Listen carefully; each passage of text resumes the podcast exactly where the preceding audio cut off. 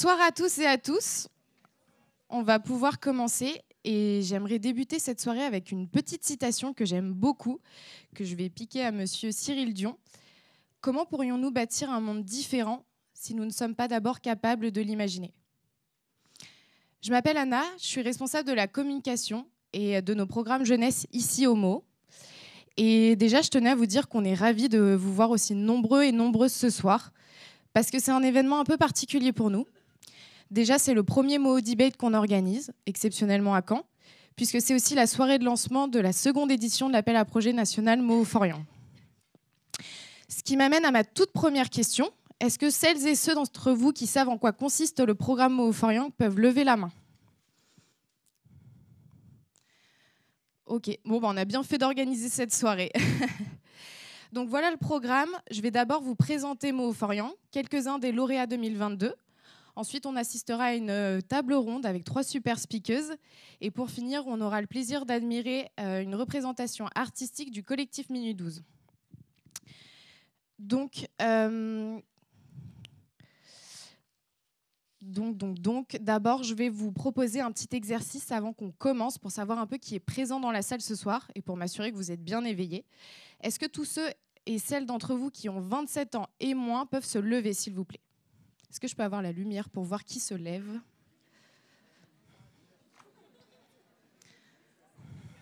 Ok, super. Vous êtes nombreux. Vous pouvez vous rasseoir, merci. Maintenant, ceux qui accompagnent des enfants ce soir, le corps enseignant, les parents, pouvez-vous vous lever s'il vous plaît? Super, merci. Ceux qui se sentent engagés dans leur vie professionnelle sur les sujets environnementaux et sociaux, pouvez-vous vous lever s'il vous plaît? Ok, merci. Maintenant, ceux qui sont engagés dans leur vie personnelle, que ce soit via des associations ou dans leur mode de vie quotidien, pouvez-vous vous lever? Waouh, ok, super. Les acteurs publics et les entreprises qui sont venus pour comprendre les attentes de cette jeune génération. Ok, chouette. Et pour finir, parce que toute bonne chose a une fin, les personnes qui se questionnent et qui ont des envies d'engagement.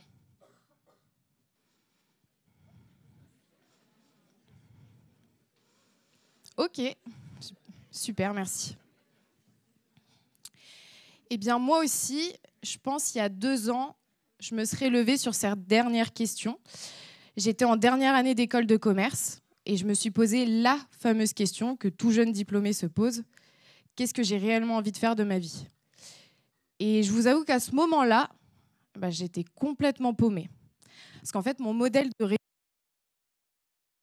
c'est tout coupé. Mon modèle de réussite ne correspondait plus en fait avec mes envies d'engagement et les voies qui s'offraient à moi à la suite de mon école de commerce. Et je vous avoue qu'à ce moment-là, j'aurais adoré faire partie d'une communauté de jeunes qui comprend et qui partage bah, ses convictions. Et c'est exactement ce qu'on a essayé de créer avec Mo Young. Donc Mo Young, c'est une communauté par et pour les jeunes qui s'engagent pour un monde plus collectif, plus inclusif et plus durable. Parce qu'entre nous, soyons francs, on ne va pas construire le monde de demain, un monde plus durable, plus souhaitable, sans ceux qui vont y vivre. Ça paraît pas logique. Donc Mo Young, concrètement, c'est une communauté de jeunes qui participent à des événements inspirants comme celui-là, qui se forment sur les enjeux climatiques et d'inclusion, qui rencontrent d'autres jeunes qui ont envie de passer à l'action et qui se connectent à des entreprises et des startups responsables. Mais c'est aussi un programme que je vais vous présenter maintenant. On dit souvent que pour euh, apprendre à connaître quelqu'un, il faut comprendre son histoire. Donc l'histoire de Mo Variant, c'est celle-ci. En mai 2021, on a ouvert le Mo, donc ce super lieu dans lequel on est ce soir et on était encore en pleine crise sanitaire. Et je me souviens bien de ce moment-là qui a été très compliqué pour notre génération, parce que j'étais encore étudiante à l'époque. Il y avait beaucoup de décrochage scolaire, d'isolement social. Et donc, on s'est demandé, en fait, en équipe, collectivement, comment on allait pouvoir aider cette génération, notre génération. Et en fait, à ce moment-là, on s'est dit qu'il fallait absolument donner la main et le crayon à notre génération pour qu'elle dessine l'avenir et qu'elle lui donne une dynamique un peu plus positive. Parce qu'en fait, depuis le début de Mo, on a vu, rencontré, échanger avec de nombreux jeunes qui ont plein de super idées, mais pas forcément ni les moyens financiers, ni l'espace, ni le réseau, ni les compétences pour les mettre en action. Et c'est là qu'on a lancé une campagne de financement national un peu folle. Un peu folle parce qu'on venait d'ouvrir Mo, on était à peine 10 dans l'équipe, et pourtant, on a récolté 100 000 euros. 100 000 euros pour soutenir les projets qui soient utilité environnementale et sociétale des jeunes de 8 à 27 ans, en à peine un mois. Donc là, j'imagine que vous vous demandez comment on a fait pour récolter ces 100 000 euros. Alors la réponse à 100 000 euros, elle est là. Au mot, on croit beaucoup en la force du collectif. Et ce qui a vraiment fait le succès de cette campagne, c'est la superbe communauté qu'on a réussi à créer autour de ce projet. Donc on a 350 particuliers, 14 mécènes et pas moins de 40 partenaires qui nous ont accompagnés. Ensuite, on a lancé un appel à projet national. Deux conditions pour postuler, avoir entre 8 et 27 ans et porter un projet associatif à but non lucratif à impact positif. Ça fait beaucoup de if. Sur des thématiques comme le climat, la mobilité douce, l'inclusion, l'alimentation ou encore la santé. Et je me souviens d'un rendez-vous que j'avais fait à l'époque avec une personne qui m'avait dit C'est super comme projet, mais vous allez avoir aucun candidat. Les jeunes, ils n'ont pas d'idées, ils n'ont pas de projet, ce sont des flemmards. Et ben, heureusement, cette personne n'était pas voyante parce qu'on a reçu 32 super beaux projets. Et c'est un comité de sélection mixte qui a voté pour les huit projets qu'on accompagne cette année. Ce comité était composé de nos mécènes, mais aussi de parents et d'enfants. Et les huit lauréats 2022 ont pu bénéficier de soutien financier, allant jusqu'à 3 000 euros, d'accompagnement ciblé avec un mentor et de visibilité. Donc voici les huit lauréats 2022 qui sont présents euh, dans la salle ce soir. Donc on a Final Score, le court métrage intergénérationnel, Cap au Nord, à l'école Nos déchets, nos ressources, le collectif Minuit 12, Les Gaillardes, Vélôme, un parcours citoyen dans les lycées. Et vous vous en doutez, vu le succès de ce programme, on n'a pas envie de s'arrêter là. Et on va certainement pas s'arrêter là. Donc ce soir, on va lancer avec vous la seconde édition de l'appel à projet national Mo-Forian avec nos partenaires qui sont dans cette salle. Et on fera même un petit compte à rebours ensemble à la fin. Mais les partenaires ne sont pas les seuls à être présents dans la salle ce soir. Et qui de mieux que les lauréats eux-mêmes pour vous présenter leur projet? J'appelle donc sur scène le premier projet lauréat. Ce sont les plus jeunes. Ils avaient 11 et 13 ans quand ils ont candidaté à l'école Nos déchets, nos ressources.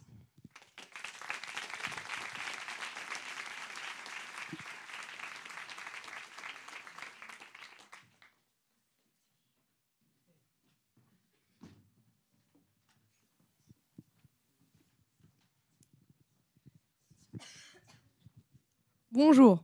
Savez-vous de quoi nous allons parler aujourd'hui? Bah, Je vais vous le dire. Mais d'abord, je vais vous donner un petit indice. Qu'est-ce que vous faites dans la vie de tous les jours? Vous mangez. Mais manger veut aussi dire du gaspillage, et même beaucoup de gaspillage. Nous allons voir par la suite. Que disent les chiffres? D'après l'ADEME, c'est 115 grammes de nourriture gaspillée par repas et par personne. Et à l'échelle de notre collège, que, cela donne-t-il? Nous sommes 200 élèves à gaspiller sur un total de 168 jours 115 grammes de nourriture. Nous avons posé la belle multiplication et cela donne 3,8. 3,8 tonnes de nourriture gaspillée par an. 3,8 tonnes. C'est l'équivalent du poids de trois voitures. Donc on s'est attaqué au problème avec non pas un, mais quatre objectifs.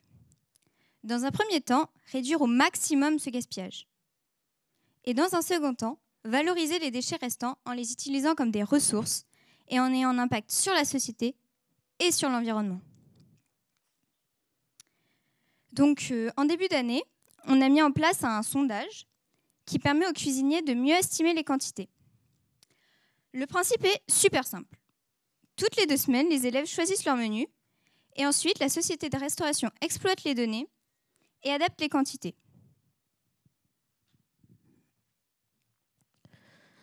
On a attaqué 2023 avec un projet majeur pour valoriser nos déchets. Et donc ce projet, c'est d'installer un poulailler dans notre établissement afin que les animaux, donc les poules, mangent les restes du midi, comme par exemple du pain. Ce projet a également un impact social puisque nos camarades plus petits pourront apprendre la vie de la basse-cour.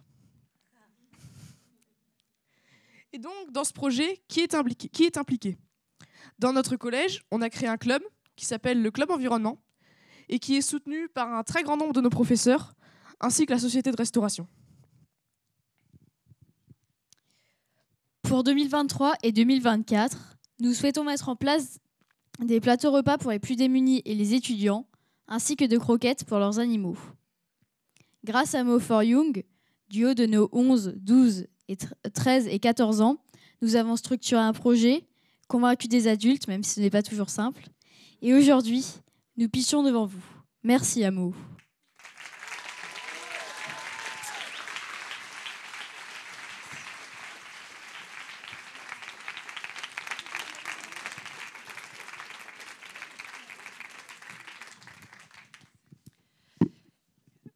Ils sont partis en Islande dix jours faire des relevés scientifiques pour constater eux-mêmes des conséquences du réchauffement climatique.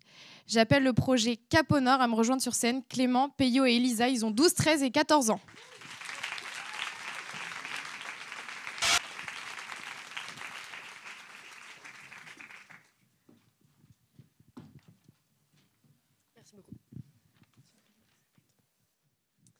Euh, bonjour à tous. Donc, euh, je vais vous présenter le projet Cap Nord. Euh, le projet Cap c'est un projet qui consiste à emmener 16 jeunes en Islande pour leur faire découvrir par eux-mêmes les conséquences du réchauffement climatique et à leur faire faire des, relevés scientifiques pour qu'ils en prennent conscience. Donc, cette expédition, a été préparée en amont. Il y a eu des week-ends d'intégration pour sélectionner les jeunes les plus aptes à participer à ce projet. Il y a aussi eu des modules photo pour nous apprendre à prendre en photo euh, tous, les, tous les éléments et euh, apprendre à mieux observer. Il y a aussi des modules cuisine pour euh, apprendre à se débrouiller avec autonomie. Et il y a, durant l'expédition, il y avait quatre expéditions scientifiques.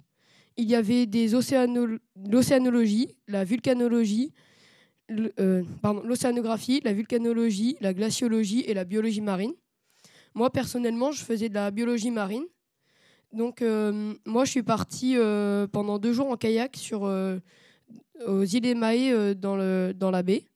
Donc, j'ai fait des prélèvements d'eau, de, de, plancton et de microplastiques que j'ai ensuite étudié au, que j'ai étudié au microscope. Donc, ça nous a permis de voir que les microplastiques étaient partout dans la chaîne alimentaire, ce qui est un vrai désastre. Et bah, je vais passer la main à Peyo pour qu'il présente euh, ses expériences. Merci. Donc euh, moi, je vais vous parler de la volcanologie et un tout petit peu de l'anthropologie. Donc je, suis partie le premier jour avec quatre autres jeunes et un volcanologue qui était notre parrain à, à ce moment-là, qui s'appelait Ludovic Leduc. Donc on est parti en volcanologie où on a pu voir plusieurs choses y compris par exemple euh, euh, différents types de lave. La lave était sèche à ce moment-là, l'éruption était passée, on est allé sur le site euh, qui de la dernière éruption. Et on a pu voir par exemple différents types de lave, donc les laves lisses et les laves rugueuses. Les laves lisses qui se créent en zone plate et les laves rugueuses qui se créent en pente.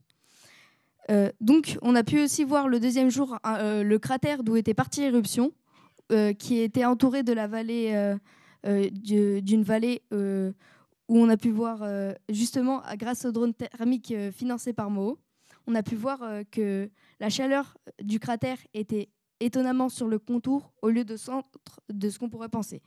Donc la petite partie anthropologie et volcanologie, c'est que quelques jours après, sur Emae, on est allé visiter un musée sur l'éruption qu'il y avait eu en 1973.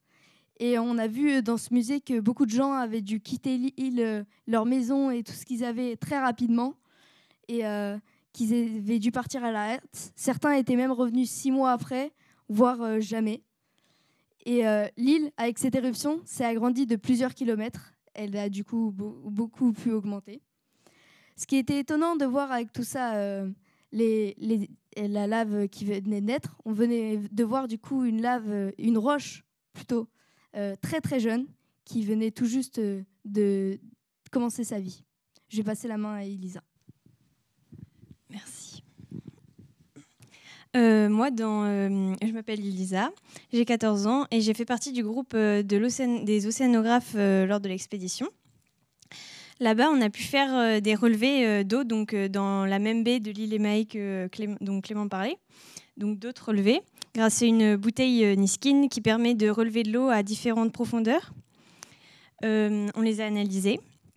Euh, surtout, ce qu'on a fait, c'est qu'on a fait la bathymétrie d'un lac glaciaire. Donc, c'est un lac qui a été créé euh, par la fonte des glaces d'un glacier qui s'appelle euh, le glacier Soleil Mayucul.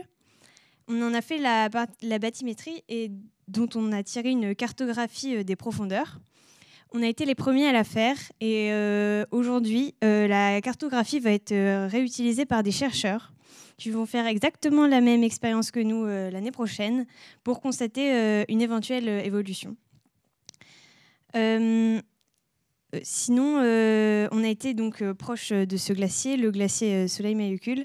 On a pu constater, grâce à des photographies qui avaient été prises l'an d'avant, euh, que euh, en hauteur, le glacier avait baissé de 50 mètres en un an.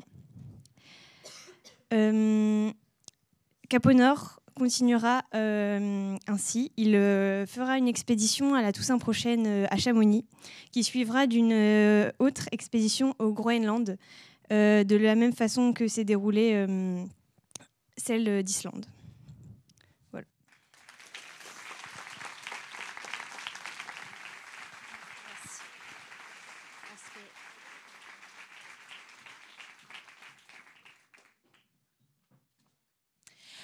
Elles ont fait 230 km en Charente-Maritime cet été.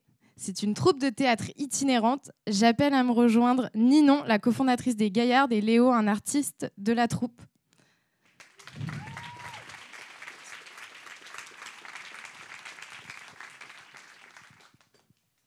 Merci.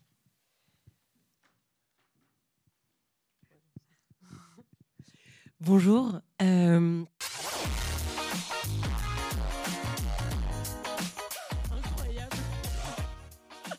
C'est génial. Donc, euh, donc, euh, donc moi je m'appelle Ninon et j'ai cofondé les Gaillardes euh, avec Angèle et Jeanne qui sont pas là aujourd'hui. Et, donc toutes les trois, bah, en fait on était trois. Et aujourd'hui on est 12. On a monté une troupe de théâtre dont Léo ici est le représentant. Il y a aussi Sydney qui est dans la salle, qui sont deux comédiens qui jouent dans notre troupe. Moi, je chante sur le spectacle et euh, bah, avec l'ensemble de la troupe, en fait, on, organise notre aventure. Donc, les Gaillardes, c'est euh, un spectacle de. C'est Sydney sur la photo qui est là. Euh, c'est un spectacle qui promeut l'accessibilité à la culture pour tous et toutes. L'idée, c'est de jouer dans des lieux qui ne sont pas des lieux de théâtre. Donc là, on joue au Fish and Chips de Pougemin, par exemple. C'était la première fois qu'il y avait un spectacle de théâtre qui a été joué.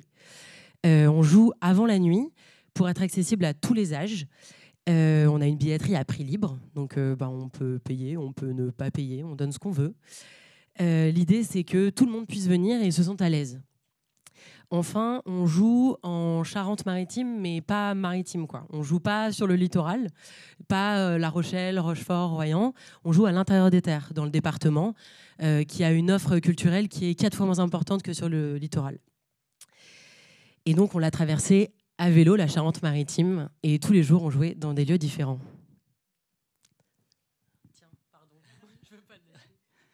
Ouais, l'idée, en plus de, créer un spectacle, je pense, c'était de, créer vraiment une aventure, c'est-à-dire de, faire pas que du théâtre, un, un petit truc, euh, un petit spectacle, mais proposer une, une longue aventure toute la journée. Donc, une journée type des Gaillards, c'était le matin, on faisait 30 à 40 km de vélo, avec les spectateurs de la veille qui étaient invités à se joindre à nous, et, parfois même des spectateurs qui allaient venir nous voir le soir. Ensuite, euh, on déjeunait, on plantait les tentes, euh, on repérait et on répétait dans le nouveau lieu, et puis ensuite on jouait le soir vers 19h. Donc comme je disais, l'idée c'était vraiment de créer une grosse aventure, un, théâtre permanent qui se passe de, 9h du matin à 19h, qui, qui s'arrête jamais parce que croiser une caravane de vélos dans un champ de tournesol, euh, tous décorés partout avec 20 comédiens dessus, bah, c'est assez vivant. Et c'est aussi de créer un théâtre qui est dans un réseau court et local, c'est-à-dire qui fait des petites étapes, contrairement à toutes les grosses productions de théâtre qui se déplacent de une date dans chaque département, et aussi qui travaille vraiment avec toutes les euh, associations locales. Euh, on récupérait vraiment tout- toute la nourriture. On avait des vélos prêtés par une association qui travaille avec les déchetteries locales pour fabriquer des nouveaux vélos à partir de vieux vélos. Et voilà, et donc ça, ça donne euh, ce que vous voyez sur les photos. Euh, donc on traversait la Charente-Maritime. La Charente-Maritime, il y a un paysage qui est magnifique et hyper varié, et il y a aussi des lieux de patrimoine. Euh, C'était hyper riche comme territoire. Et l'idée, c'était de mettre en valeur aussi le patrimoine local, de le faire vivre, d'apporter de nouvelles dynamiques. Donc là, par exemple, on est à Aulnay-de-Saintonge. Euh, on est dans un jardin médiéval devant une église qui est une église du XIIe siècle, qui est classée au patrimoine mondial de l'UNESCO. Et euh, en fait, c'était la première fois qu'il y avait une pièce de théâtre qui était jouée comme ça par des personnes qui avaient bah, moins de 28 ans. Et, euh, et ça a vachement plu. Le public était assez nombreux. Et, euh, et voilà, ça fait un peu vivre autrement ces lieux bah, que les personnes qui habitent dans la ville voient au quotidien. Enfin, moi, j'aime bien dire que c'est un théâtre qui fait un pas en avant, parce que déjà, il fait un pas en avant d'un point de vue écologique. C'est un théâtre qui fait, qui n'a pas d'empreinte carbone, qui fait très peu de déchets, et c'est aussi un théâtre qui fait un pas en, avant vers les spectateurs.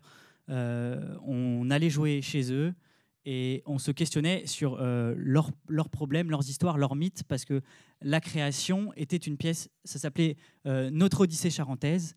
Et euh, Ninon, Jeanne et Angèle nous ont demandé, euh, nous d'acteurs, de, créer, enfin, de raconter notre histoire, euh, notre vision de la Charente-Maritime. Et donc nous, en tant qu'acteurs, ça nous a fait nous interroger sur d'autres problèmes, sur euh, aller découvrir des nouvelles légendes, des nouvelles histoires, et du coup nous re-questionner sur qu'est-ce que c'est vraiment que le métier d'acteur, de comédien ou de gens de théâtre, et de vraiment, enfin, c'est raconter le monde, et donc, et donc d'aller apprendre qu'est-ce que c'est que le monde pour pouvoir le raconter. Sur, euh, bah, sur les photos que vous voyez là, c'est euh, une illustration un peu de ce à quoi ça ressemblait la pièce de théâtre.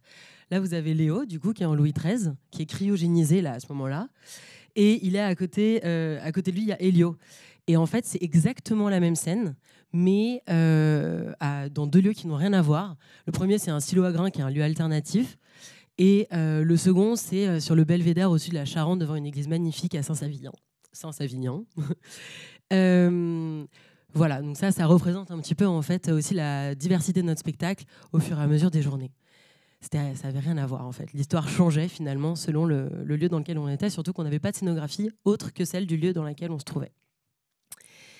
Et voilà. Donc euh, pour conclure, les Gaillards, c'était une, une aventure folle. Euh, donc il y avait la troupe de toutes ces comédiennes et comédiens qui sont professionnels, qui font ça au quotidien dans leur vie, mais pas dans le cadre associatif. Donc là, ça change.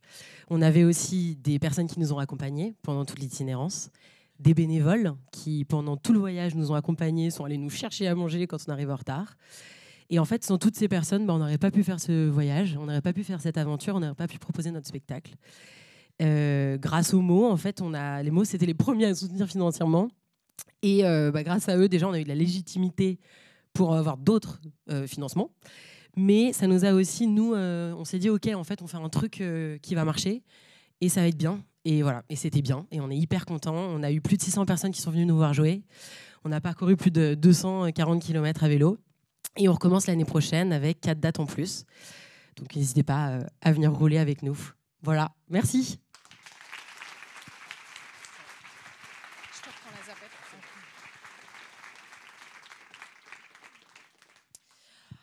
En parlant de vélo, je ne sais pas si vous le savez, mais environ 1000 vélos sont volés chaque jour en France. Ils ont créé une plateforme pour pallier à ce problème. J'appelle sur scène Paul, le cofondateur de Vélome.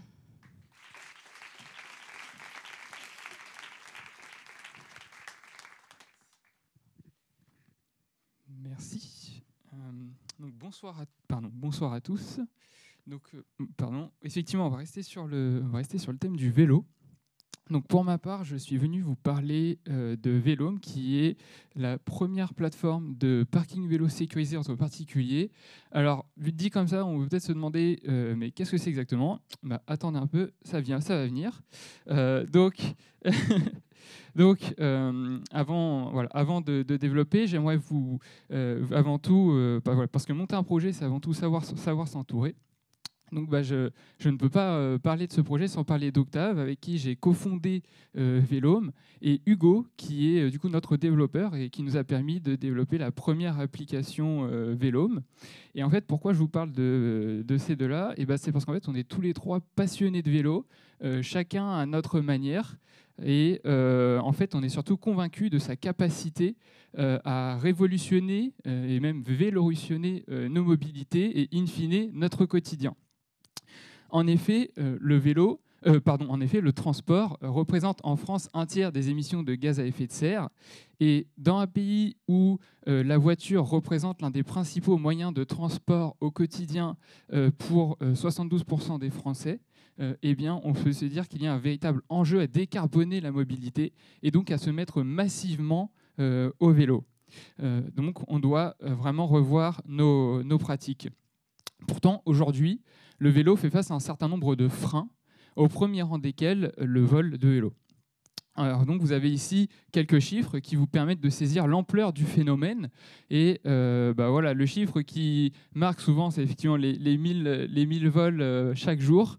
Euh, et moi aussi, un chiffre qui me marque, c'est que bah, la quasi-totalité des cyclistes craignent le vol de leur vélo. Et donc bah, c'est bien ça qui m'a poussé à, créer ce projet.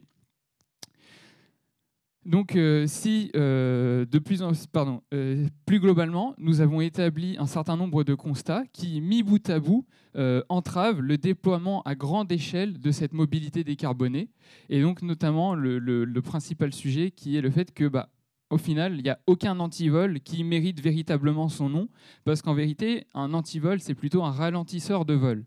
Et donc, face à ça, notre parti pris, notre parti pris, euh, ça a été euh, de, travailler à, euh, de travailler à développer un stationnement accessible à tous.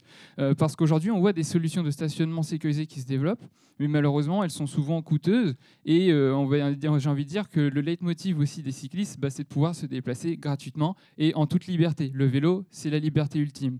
Et donc, l'idée, elle est vraiment très simple. en fait, en tant que cycliste, j'étais euh, parce que voilà moi quand je vous dis qu'on est un peu on est tous passionnés de vélo chacun à notre façon eh ben moi j'y suis rentré par euh, euh, la mécanique un petit peu. Je collectionnais les vélos j'aimais bien chiner des pièces etc et du coup quand je sortais avec mon, mon vélo tout beau et que j'allais en ville ou je voulais aller une séance de cinéma et eh ben j'avais cette barre dans le ventre qui me disait mais est-ce que je vais le retrouver quand je vais revenir? Et en fait bah, pour me débarrasser de ça j'ai cherché une solution et je me suis aperçu que bah, les trois quarts du temps, enfin, quand je stationnais mon vélo, il y avait tout le temps des habitations autour de moi. Et je me disais, bah, au final, le top, ce serait quand même de pouvoir stationner euh, dans ces logements, dans les caves de, de, ces immeubles, etc. Et sortir tout simplement mon vélo de la rue, là où il est le plus vulnérable. Et donc, euh, pour faire ça, nous avons misé sur une solution collaborative euh, dont le but était de permettre aux cyclistes de se réapproprier euh, cette problématique face à, laquelle, ils sont bah, impuissants, ils se sentent impuissants. Et donc, notre partie prise est de se dire, bah, OK, peut-être en tant que citoyen, en tant que cycliste, on peut s'engager et essayer bah, d'aller dans la lutte, en fait. Euh, et ce faisant, euh, de créer aussi du lien social. Et en fait, c'est un petit peu le double avantage de notre solution, euh, c'est qu'à la fois sur l'aspect environnemental, bah, elle favorise l'utilisation du vélo, et en plus, elle crée du lien entre cyclistes et aussi du lien intergénérationnel, parce qu'on a pas mal de nos hôtes qui sont bah, des retraités, par exemple, et qui vont donc accueillir des, cyclistes qui, parfois, sont, plus jeunes.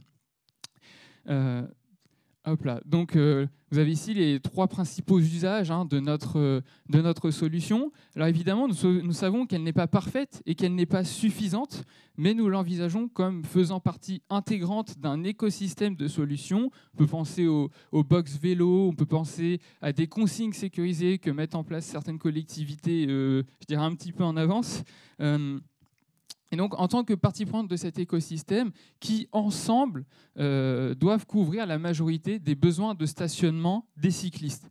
Euh, et donc, euh, voilà, on, sait que pas, ça ne va pas couvrir l'ensemble des besoins, mais ça fait partie d'une demande de la part des cyclistes. Et aujourd'hui, au quotidien, on est très heureux de sécuriser des dizaines de stationnements. J'ai trouvé intéressant de vous d'intégrer un petit récapitulatif euh, des étapes du projet, euh, parce que vous savez qu'on est là donc, dans le cadre de Mo for Young. Et au final, ce que je voulais montrer avec cette, euh, slide, c'est qu'aujourd'hui, on a des tas d'outils qui nous permettent d'essayer de mettre en œuvre des idées, de, les tester en fait, sans faire de gros investissements.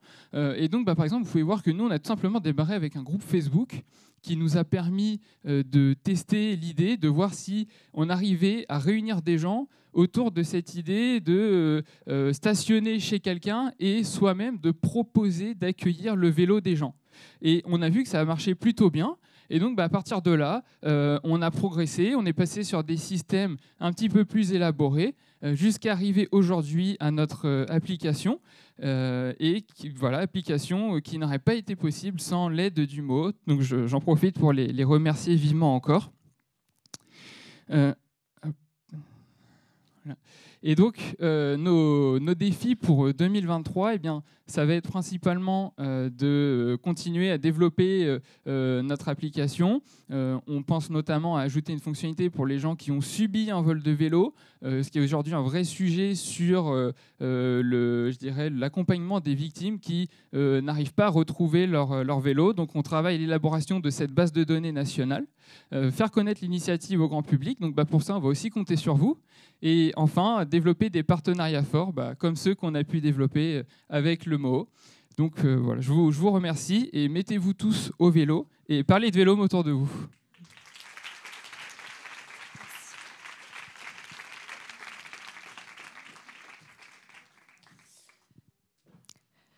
Pas besoin de vous dire que tous les projets lauréats nous ont rendus extrêmement fiers et nous ont fait honneur pour cette première édition. Je pense qu'on peut une dernière fois tous les applaudir.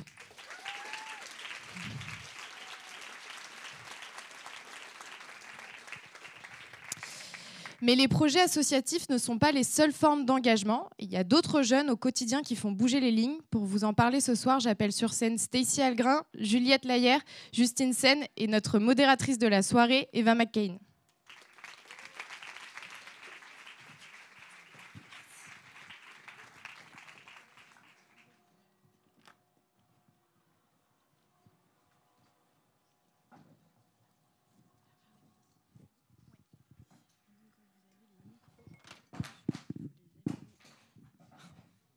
Aïe, petit couac technique.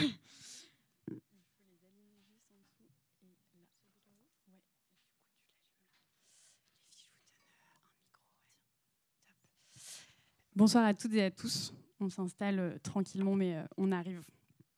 Euh, il faut du coup que vous allumiez le petit Oui, bouton rouge juste ça en marche. dessous. Oui, ça marche.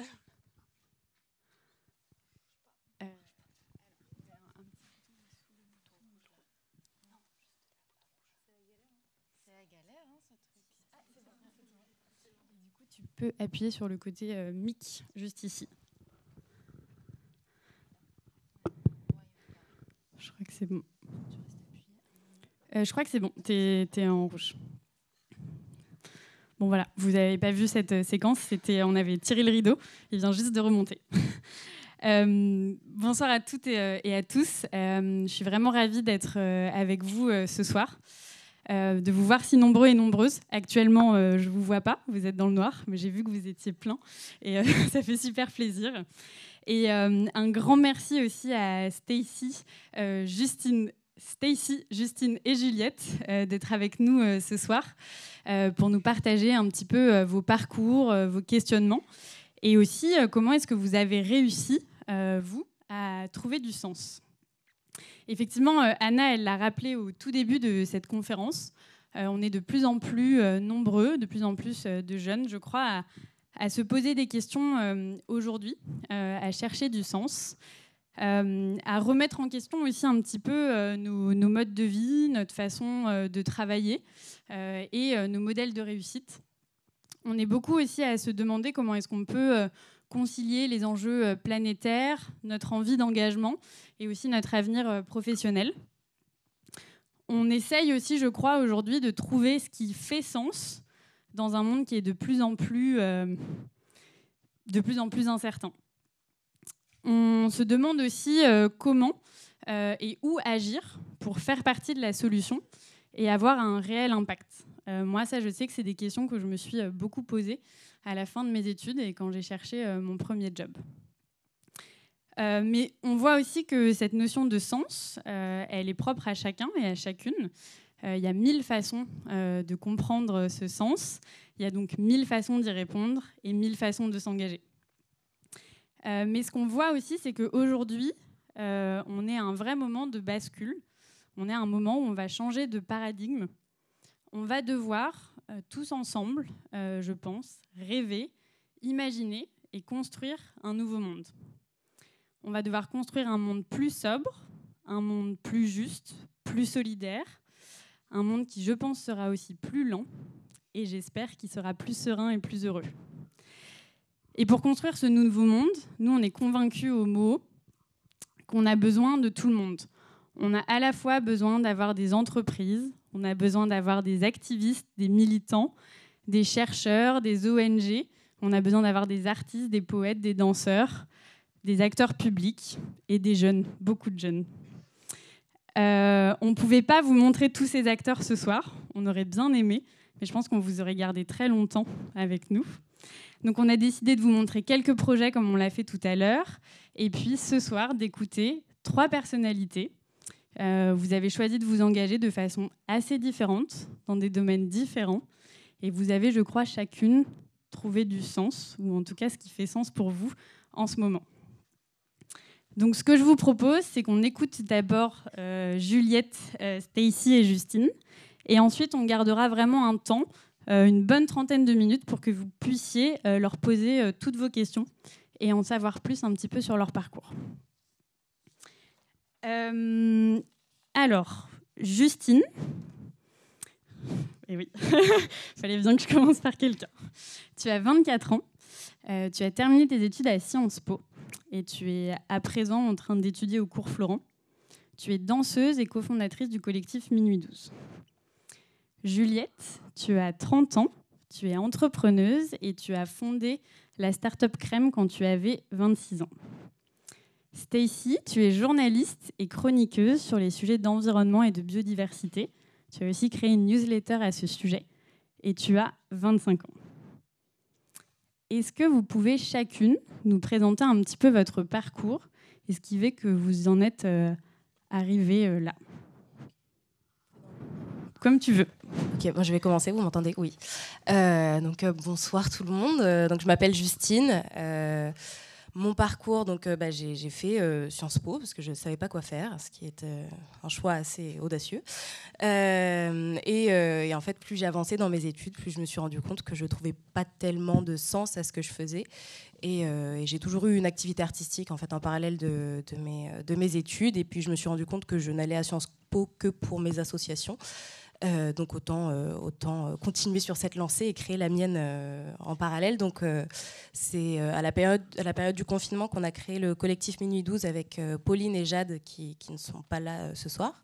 Mais, mais donc on se posait la question en fait de, de savoir où trouver cet espace d'expression en tant qu'artiste euh, pour se positionner sur ces thématiques-là liées à l'environnement, au climat, à l'écologie, et, euh, comment aborder ces thématiques de manière différente, parce qu'on avait l'impression qu'on l'abordait que euh, en, matière de chiffres, en quelque chose qui est assez froid et assez, assez défaitiste parfois et qui, qui peut mener à beaucoup d'éco-anxiété, surtout à cette période où on était un peu tous confinés chez nous. Et, euh, et c'est ce qui nous a poussé à, euh, à justement avoir ce projet entre amis qui a pris plus d'ampleur que, prévu et qu'on est ravis de continuer à mener aujourd'hui.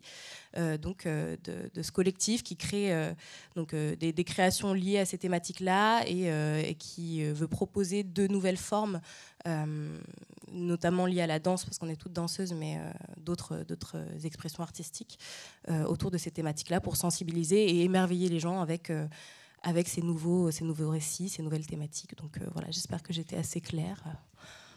On pourrait parler 30 minutes sur ça. Donc voilà. On pourra y revenir tout à l'heure. Alors moi, je m'appelle Juliette Layet.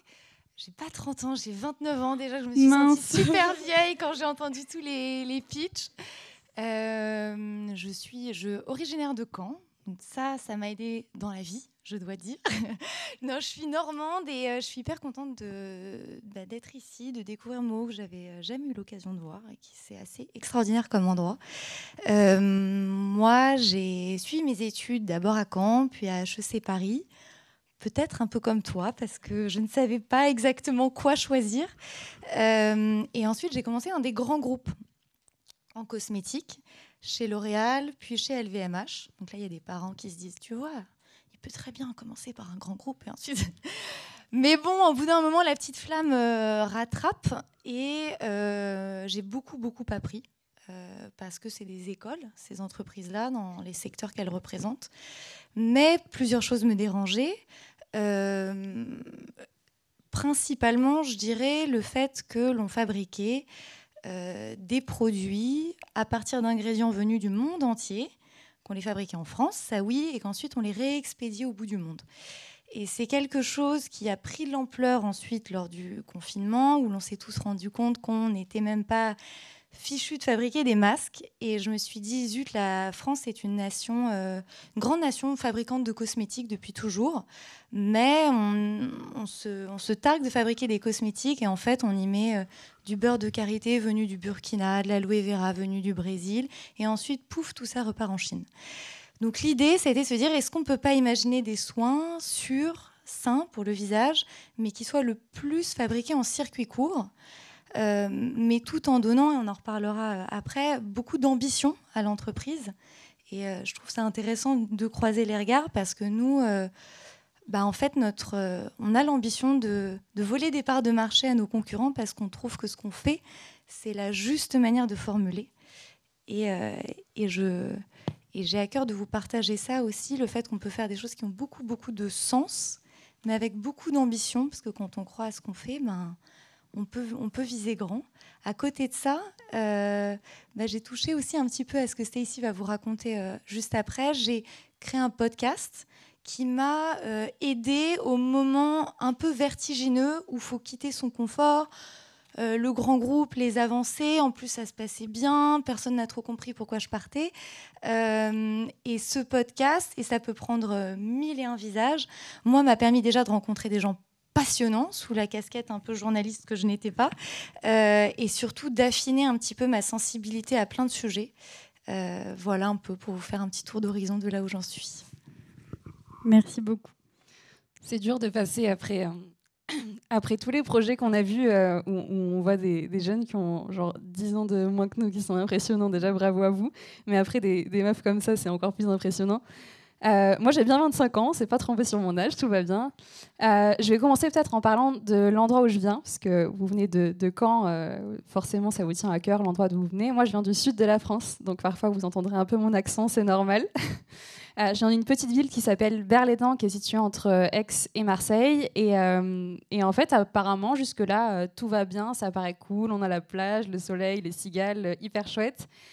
Et en fait, ça, aurait pu s'arrêter là, sauf que euh, dans ma ville, on avait euh, trois sites Céveso. Et euh, si vous ne connaissez pas la norme Céveso, c'est une norme industrielle qui dit qu'en fait, c'est des sites qui sont dangereux.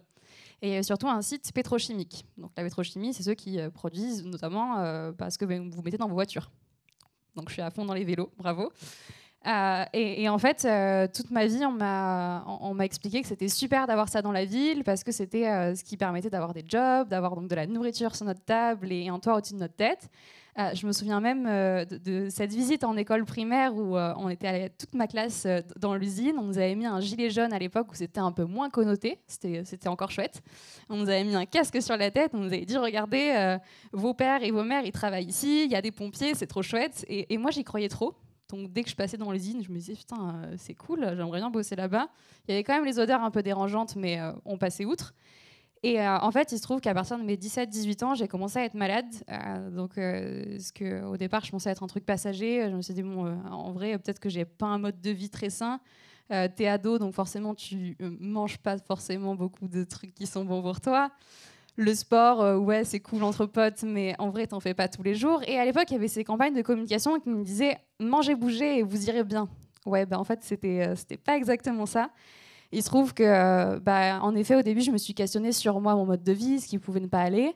Et euh, aujourd'hui, sept ans plus tard, je suis toujours malade. Et, ce que les médecins m'ont dit, c'est que j'avais une maladie chronique inflammatoire. Chronique parce que c'est c'est des cycles inflammatoires, parce qu'en fait, mon corps brûle de l'intérieur globalement. Donc, euh, j'avais tout mon système digestif qui était en, pagaille, toutes mes articulations du bas du corps, euh, pareil, qui étaient en, galère. J'ai mis mes études en, poste pendant un an. Donc, à l'époque, j'étais prise à Sciences Po aussi, en politique environnementale. Et, et je me suis questionnée, euh, évidemment, aussi sur l'environnement, parce qu'à l'époque, on commençait aussi à parler de l'impact de l'environnement sur la santé.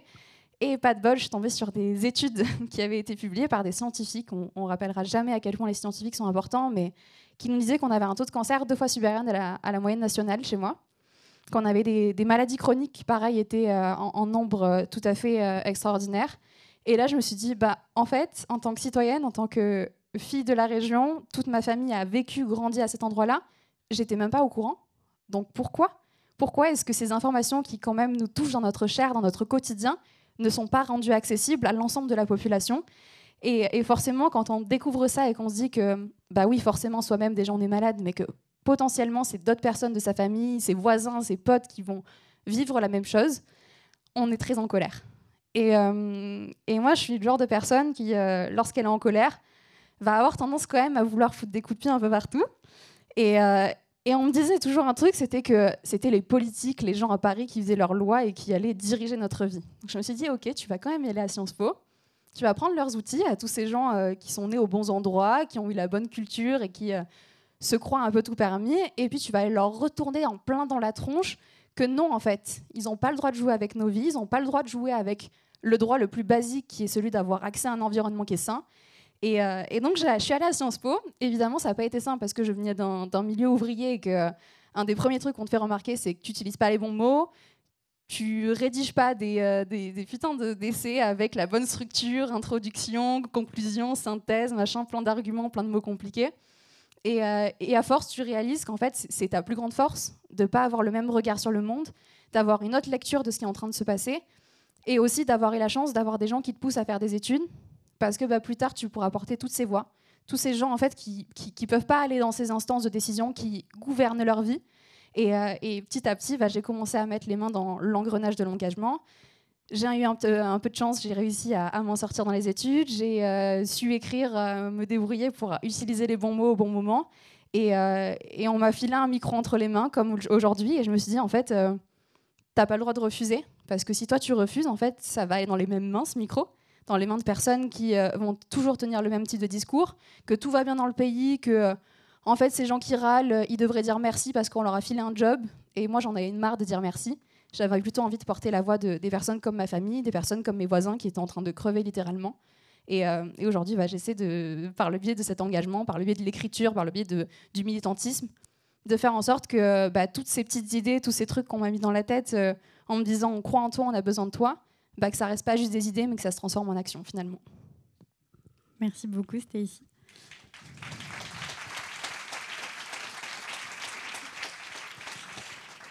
Et aujourd'hui, du coup, tu es chroniqueuse, c'est ça aussi, sur euh, Oui. une radio? Exactement, sur RCF, donc c'est euh, c'est une radio euh, nationale. Et, euh, et c'est assez dingue parce qu'ils ont décidé de faire confiance à deux jeunes, donc à Ferris qui a 20 ans et à moi. Et donc en alternance, euh, une, fois par semaine, euh, donc deux fois par mois chacun, on, peut avoir une tribune pour parler de climat, de biodiversité. Et hum, ce que j'aime bien faire, c'est euh, sortir aussi des chiffres et de ces trucs hyper froids qui euh, ont plus tendance à faire sentir aux gens qui sont cons et qui n'ont pas compris euh, toute la technique qu'il y avait derrière les questions climatiques, plutôt qu'à faire justement euh, en sorte qu'ils se mettent en action. Et, euh, et donc j'ai décidé d'utiliser des émotions. Donc parfois c'est euh, tourner en dérision les sujets et faire des blagues. Parfois elles sont pas toujours bonnes, mais j'essaie de faire des blagues. Euh, utiliser aussi la colère, utiliser le désespoir, en fait, toutes ces émotions qui font qu'on on, est des êtres humains. En fait, s'il n'y en avait pas d'émotions, on serait quoi? Enfin, on, serait des cailloux. Donc essayons quand même de, nous servir de ces choses qui sont au fondement de ce qu'on est et de qui on est pour se dire, euh, bah là, en ce moment, euh, typiquement, vous êtes toutes euh, et tous sur vos chaises, il y a des choses qui se passent en vous, peut-être en écoutant nos mots, peut-être en, regardant toutes ces personnes qui sont autour de vous. Qu'est-ce que ça vous donne envie de faire? Qu'est-ce que ça vous fait réaliser sur vous, sur le monde qui vous entoure? Et je pense qu'en fait, les émotions, il n'y a rien de plus fort et que bah, à travers l'écriture, à travers la danse, à travers même l'entrepreneuriat, c'est des moyens de les, canaliser et, les faire ressortir après, de les faire rejaillir un peu partout dans le monde. Merci beaucoup.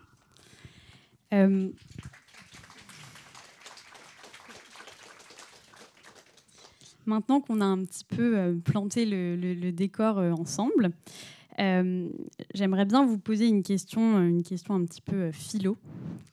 Qu'est-ce que c'est pour vous trouver du sens Et avez-vous trouvé du sens? C'est la fin de la question? Ouais. Ok. Désolée. bah, du coup, je, reprends dans, l'ordre. trouver du sens pour moi, c'est avoir envie de se lever euh, le, matin pour, euh, aller bosser, enfin pour aller bosser, pour, euh, mener les projets qu'on a envie de mener. Et c'est vrai que en, sortant de, de, ma formation, je me voyais plus, après avoir fait des stages et, autres expériences professionnelles, me diriger vers un, bureau pour faire du 9-17 et remplir des papiers et faire des budgets longs comme mon bras sur Excel. Euh, parce que c'était pas ce qui me touchait euh, moi et ce qui me donnait envie de me lever le matin. Et, euh, c'est vrai que de pouvoir, de pouvoir allier justement mes, mes convictions par rapport au climat et à l'écologie et aussi mon besoin de m'exprimer à travers le mouvement et à travers la danse et de partager ça avec des gens, c'était euh, c'est ce qui m'a poussé finalement à bifurquer et faire un 360 degrés après avoir récupéré mon diplôme euh, et même avant ça. Mais euh, et, je pense que c'est ça qui est important c'est d'essayer de trouver comment allier ce qui nous motive nous et ce qui nous anime dans notre quotidien à à notre, notre ambition professionnelle et, et ce qu'on veut, ce qu'on veut pour notre futur, que ce soit bah, dans notre boulot ou dans notre vie de tous les jours. Donc, donc voilà.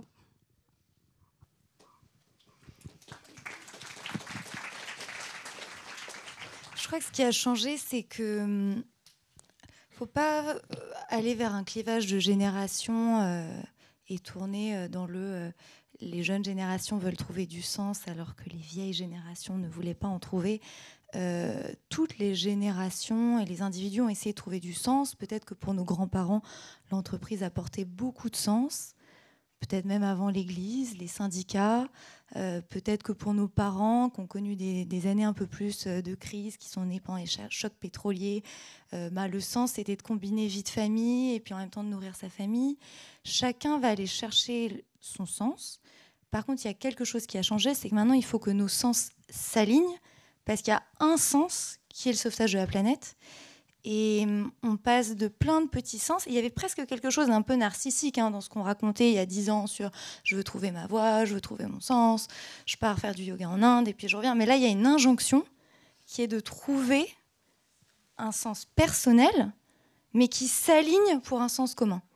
Et ça, c'est super difficile. Et si vous êtes là aujourd'hui, euh, bah, pour les plus jeunes, c'est qu'il y a des parents peut-être qui vous ont emmené en voiture, c'est qu'il y a peut-être euh, un prof qui vous a parlé du mot, etc. Donc finalement, vous êtes aussi le fruit de tout plein de sens qui se sont éclairés autour de vous et qui donnent ce sens collectif qu'on est en train de, créer ce soir. Euh, et je trouve que ça, c'est à la fois hyper puissant et en même temps, ceux qui vont réussir vraiment à faire émerger des initiatives et pas rester dans l'immobilisme, parce qu'il y a beaucoup de gens, je pense, autour de vous qui sont un peu plus engagés et militants que vous, mais qui sont un peu prostrés, parce qu'ils n'arrivent pas à euh, exprimer leur éco-anxiété, euh, parce que lors des dîners de Noël, euh, avec l'oncle qui est un peu climato-sceptique, bah, il s'énerve.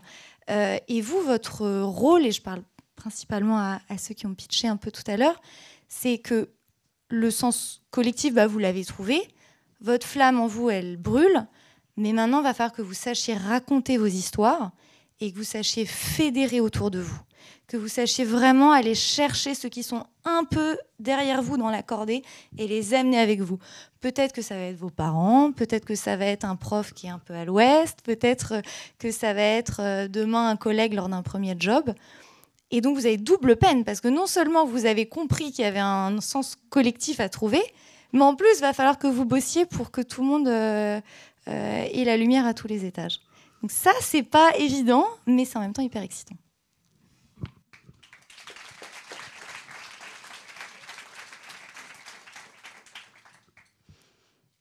La question du sens, je la trouve quand même assez, euh, assez compliquée parce qu'en fait, euh, je me suis jamais dit que j'avais besoin de sens. Je me, je me suis plutôt dit que j'avais des impératifs, euh, des impératifs personnels dans le sens où euh, bah, il y avait cette colère dont, j'ai pu parler, ces choses, ces valeurs que j'avais envie de porter, et après il y avait aussi les impératifs sociétaux. Typiquement, quand on vient d'un milieu ouvrier, souvent quand euh, on a la chance de suivre un certain cursus scolaire et après d'avoir des opportunités professionnelles, on nous fait rapidement comprendre que bah, tout ce qu'on nous tendra, il faudra absolument l'accepter parce que euh, sinon, tu n'as rien compris et c'est un peu con. Et, euh, et, donc, mes parents, c'était un peu ça. Quand je leur ai expliqué euh, il y a trois semaines que j'allais quitter mon taf, euh, qui était un taf au, gouvernement, où tout le monde me disait Putain, c'est génial et tout. J'étais là, non, c'est pas génial du tout, j'en ai ras le cul, je peux pas rester là. Bah, eux, ce qu'ils me disaient, c'est Ouais, mais quand même, comment tu vas faire à la fin du mois pour payer ton loyer? Tu as besoin d'argent, t'imagines comment tu vas faire? Et en fait, je me suis rendu compte que bah, c'était même pas les questions environnementales, moi qui était en train de me matrixer totalement le cerveau, c'était vraiment les questions de, de l'origine sociale, les questions de comment est-ce qu'on fait pour ne pas vivre à nouveau le déclassement, parce que ça c'est une réalité, on peut monter, on peut avoir cet ascenseur social qui est euh, un peu lent à monter, mais il peut fonctionner parfois euh, quand on a un peu de chance, mais il peut redescendre très vite. Donc comment est-ce qu'on fait pour euh, ne pas se laisser totalement paralyser dans sa vie par ce truc? Et, et, en fait, à un moment, je me suis rendu compte que j'avais des valeurs qui étaient tellement chevillées au corps que, en fait, à partir de là, je savais que ces questions de thunes, ces questions de personnes qui essayaient de me faire comprendre que j'avais déjà trop de chance, en fait, que je devais dire merci toute ma vie, j'allais jamais les laisser en fait me diriger, parce que euh, quand je me retrouvais dans des, même des contextes professionnels où je m'apercevais qu'il y avait des choses qui étaient en train de dériver totalement, où on proposait des campagnes de communication où on allait exploiter des ouvriers, où on allait exploiter leur image en fait pour donner bonne conscience au gouvernement premièrement, ensuite aux entreprises, à des gens qui sont de la thune sur leur dos et qui s'en servent pour faire perpétuer aussi leur système et leurs privilèges. J'étais là, mais en fait, jamais je pourrais autoriser ça parce que tout simplement, je pense que quand on arrive à s'en sortir entre guillemets, on a un seul devoir, c'est de faire en sorte de tirer les personnes qui étaient là avec nous au début avec nous. Parce qu'en fait, c'est juste pas normal quand on se rend compte que bah, toutes ces choses dont on, auxquelles desquelles on a été privé, typiquement, euh, ça peut être un, un, contexte familial, ça peut être de certaines opportunités, ça peut être dans certains conforts de vie. Moi, j'ai qu'une envie, en fait, c'est que ce qu'on appelle privilège aujourd'hui, ça devienne la normalité. Et moi, j'ai plus envie de dire, en fait, euh, ces personnes qui ont la belle vie, qui gagnent bien leur vie, euh, c'est pas normal. J'ai envie de me dire, en fait, comment est-ce que tous ces gens qui aujourd'hui ont des métiers difficiles, qui sont en train de lutter aujourd'hui, de militer dans la rue pour avoir une putain de retraite qui est pas à 64 ans, parce que la moitié sera déjà mort, mais à 60 ans, qui est déjà pas ouf, mais qui sera quand même un peu mieux. Comment est-ce qu'on fait pour que eux, ils aient une vie digne? Parce que la question de l'écologie, c'est aussi ça. C'est comment est-ce qu'on fait en sorte que les êtres humains, qui sont aussi des êtres vivants et sont aussi ceux pour lesquels on essaie de se battre aujourd'hui, parce qu'on ne veut pas sauver la planète, on, veut sauver nous collectivement ici. Comment est-ce qu'on fait pour que bah, les générations précédentes qui sont encore avec nous sur Terre, les générations actuelles et les suivantes, bah, elles aient le temps de se poser ces questions de sens, elles aient le temps de se dire, moi, qu'est-ce qui me rend heureux?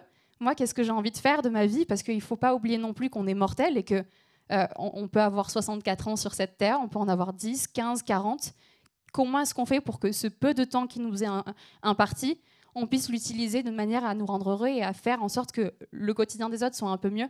Et, moi, je pense que c'est plutôt ça en fait qui me, qui me triturait l'esprit. C'est pas plutôt euh, comment moi je me sens et qu'est-ce qui me permet de me sentir mieux. C'est comment est-ce que je fais en sorte que bah, tous ces gens qui m'ont poussé un peu avec leurs petites mains pour que moi je m'en sorte, bah, eux aussi puissent avoir euh, une partie de tout ça, quoi.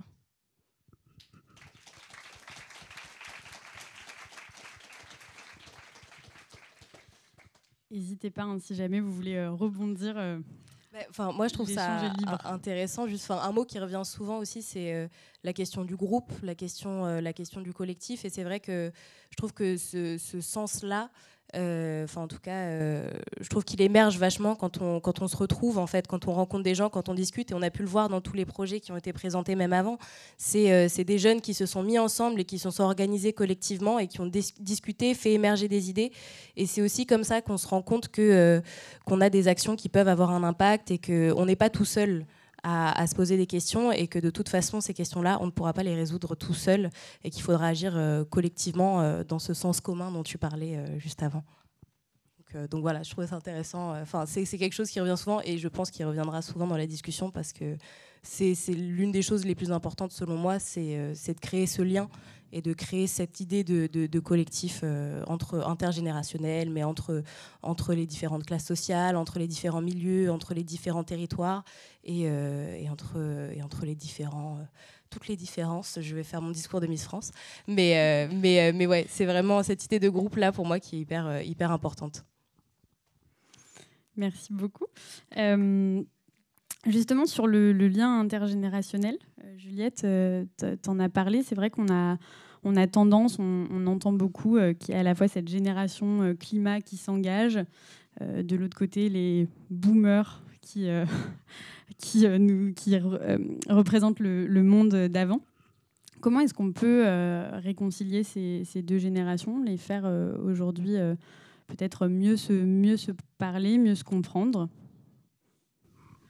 bah, hum, Moi, par exemple, j'étais hyper étonnée. J'ai créé la marque crème de cosmétiques, avec un K, en me disant, euh, c'est sûr, ça va être, ça des gens de mon âge qui vont acheter parce que c'est bio, c'est 100% naturel, c'est fait en France, etc. Et aujourd'hui, j'ai deux tiers de ma clientèle qui a plus de 45 ans. Et les plus forcenés, c'est-à-dire vraiment ceux qui au quotidien nous écrivent, sont un peu les garde-fous de toutes les décisions qu'on prend, parce que les réseaux sociaux ont changé beaucoup, beaucoup de choses dans le rapport entre les individus et les entreprises. Et nous, on est une marque qui est très horizontale dans la manière dont on parle à ce qu'on appelle maintenant une communauté. Euh, bah, c'est des, des femmes de 50, 60, 70 ans. On a des clientes qui ont 80 ans et qui nous écrivent sur Instagram. Et elles ne laissent rien passer. Alors, je parle au féminin parce qu'on a beaucoup de clientes. Euh, et alors là, la première fois qu'on a commencé à faire des, des sondages un peu sur notre base client, on s'est dit non, mais il y a un problème, c'est parce que, c'est parce que, ben peut-être ils ont que ça à faire de répondre à nos sondages. mais non, en fait, la réalité, c'est que, euh, bah, il y a les deux tiers de notre clientèle qui a plus de 45 ans. Et, hum, et c'est les plus, euh, les plus engagés dans les décisions qu'on prend pour euh, aller vers du zéro plastique, pour que nos tubes en aluminium passent sur du 100% recyclé, etc. donc finalement, le clivage, il n'est pas si évident que ça. C'est simplement les formes de militantisme qui sont assez différentes. Euh, par exemple, euh, en effet, je pense que euh, des générations de 40, 50 vont peut-être plus exprimer leur désarroi, leur militantisme par leur mode de consommation, par les choix qu'ils vont faire dans leur caddie, parce qu'ils ont en main une carte bleue. là, au premier rang, bah, il n'y a pas de carte bleue dans les mains, donc on participe plutôt au projet MO. et l'enjeu, c'est comment est-ce qu'on fait cohabiter toutes ces formes de militantisme et, euh, qu'on fait, euh, ben, en effet, euh, discuter ces générations. Et alors, je pense qu'au sein de vos familles, je ne suis pas certaine qu'il y ait vraiment les sur les questions climatiques, enfin, vous me direz, les jeunes contre les moins jeunes. Je crois que c'est plutôt des individus contre des individus qui parfois se comprennent pas trop. Mais, mais voilà, qu'est-ce que tu en penses, ici Ma famille, c'est chaud en vrai. c'est chaud. c'est chaud parce que euh, bah, moi, je prends plus l'avion. Voilà, je fais attention quand même à plein de trucs. Enfin, la consommation de viande. Euh, voilà, je suis végétarienne aujourd'hui. Euh, quand j'arrive à la maison, ma mère déjà elle est en panique. Elle me dit mais qu'est-ce que tu vas manger, ma fille? Tu vas devenir toute maigre. en fait, je vais faire comme tout le monde, c'est-à-dire manger des légumes. Et enfin, donc j'essaie de leur montrer aussi que derrière les engagements que on est amené de plus en plus à prendre, il y a des solutions. C'est juste qu'on n'est pas habitué. Après, c'est une question d'éducation.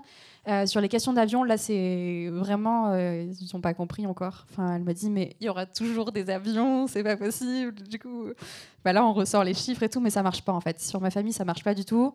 Donc, j'essaie juste de leur expliquer que bah, derrière, euh, typiquement, mon frère vient d'avoir un enfant derrière. Donc, s'ils veulent assurer un, quotidien et une vie qui soit à peu près décente pour leur petit-fils, bah, il faut remettre en question son mode de vie.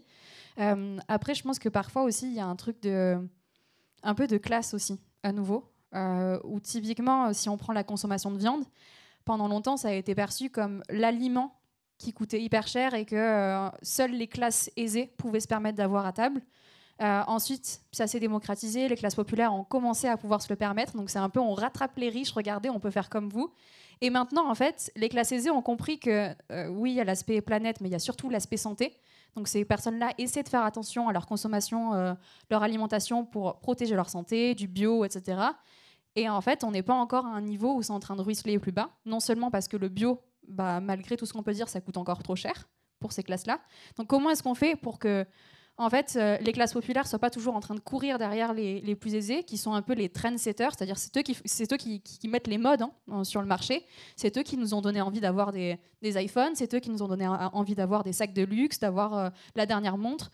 Et comment est-ce qu'on fait pour se sortir de, de l'emprise de la consommation aussi sur nos imaginaires? On en parle de plus en plus, mais, mais je pense que c'est ça. Et la pub a un rôle qui est euh, aujourd'hui quand même assez important. Enfin, je vois dans ma famille, un des seuls outils d'information qu'on avait, c'était la télé, journal de TF1, qui n'était pas toujours hyper neutre, pas toujours très utile sur les questions climat, et puis entrecoupé de à peu près 40 pubs avec des SUV, avec des voyages à Bora Bora.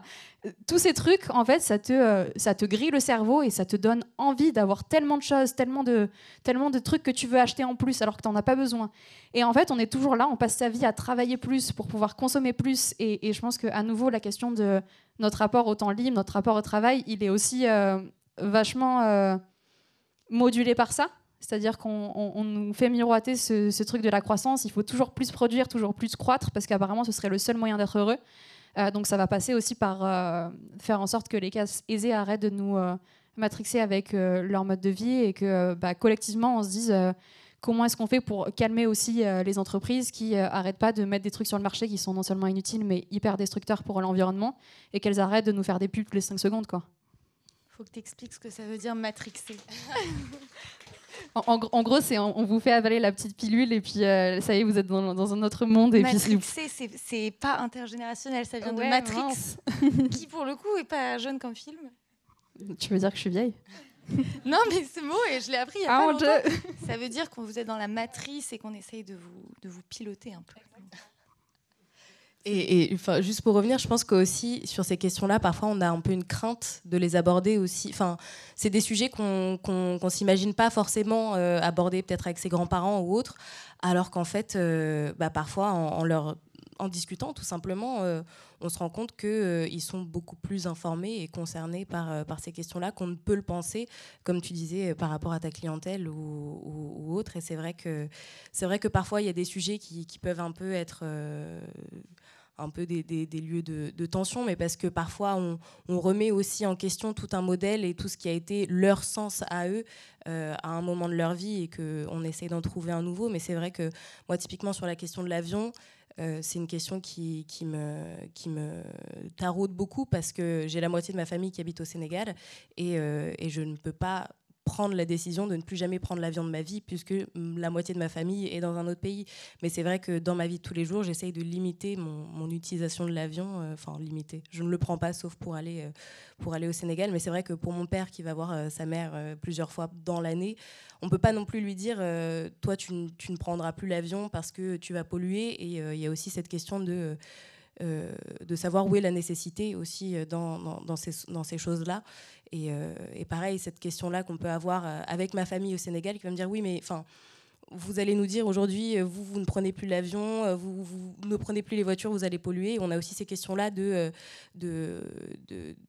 que les impératifs sont différents en fonction de là où on se trouve aussi sur la planète et qu'il faut aussi avoir ça en, tête euh, quand on aborde ces sujets-là en fonction de à qui, on s'adresse et avec qui on discute. Mais c'est vrai qu'en termes de génération, je pense qu'aussi il faut dépasser cette crainte de, froisser ou, de forcément être dans le conflit parce qu'on a plus de points communs qu'on ne l'imagine, je pense, intergénérationnellement parlant.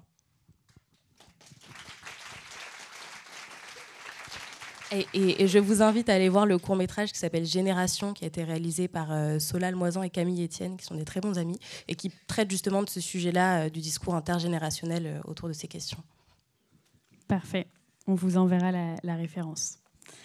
vous avez toutes les deux parlé aussi du, rôle de l'entreprise euh, dans, cette, euh, transition, à la fois dans sa responsabilité vis-à-vis des produits euh, qu'elle affiche, qu'elle vend et dont elle fait la publicité. Et Juliette, tu disais que bah, quand on monte euh, peut-être une, une start-up de cosmétiques et qu'on fait face euh, à des mastodontes comme euh, L'Oréal, j'imagine que ça peut peut-être euh, un peu faire peur.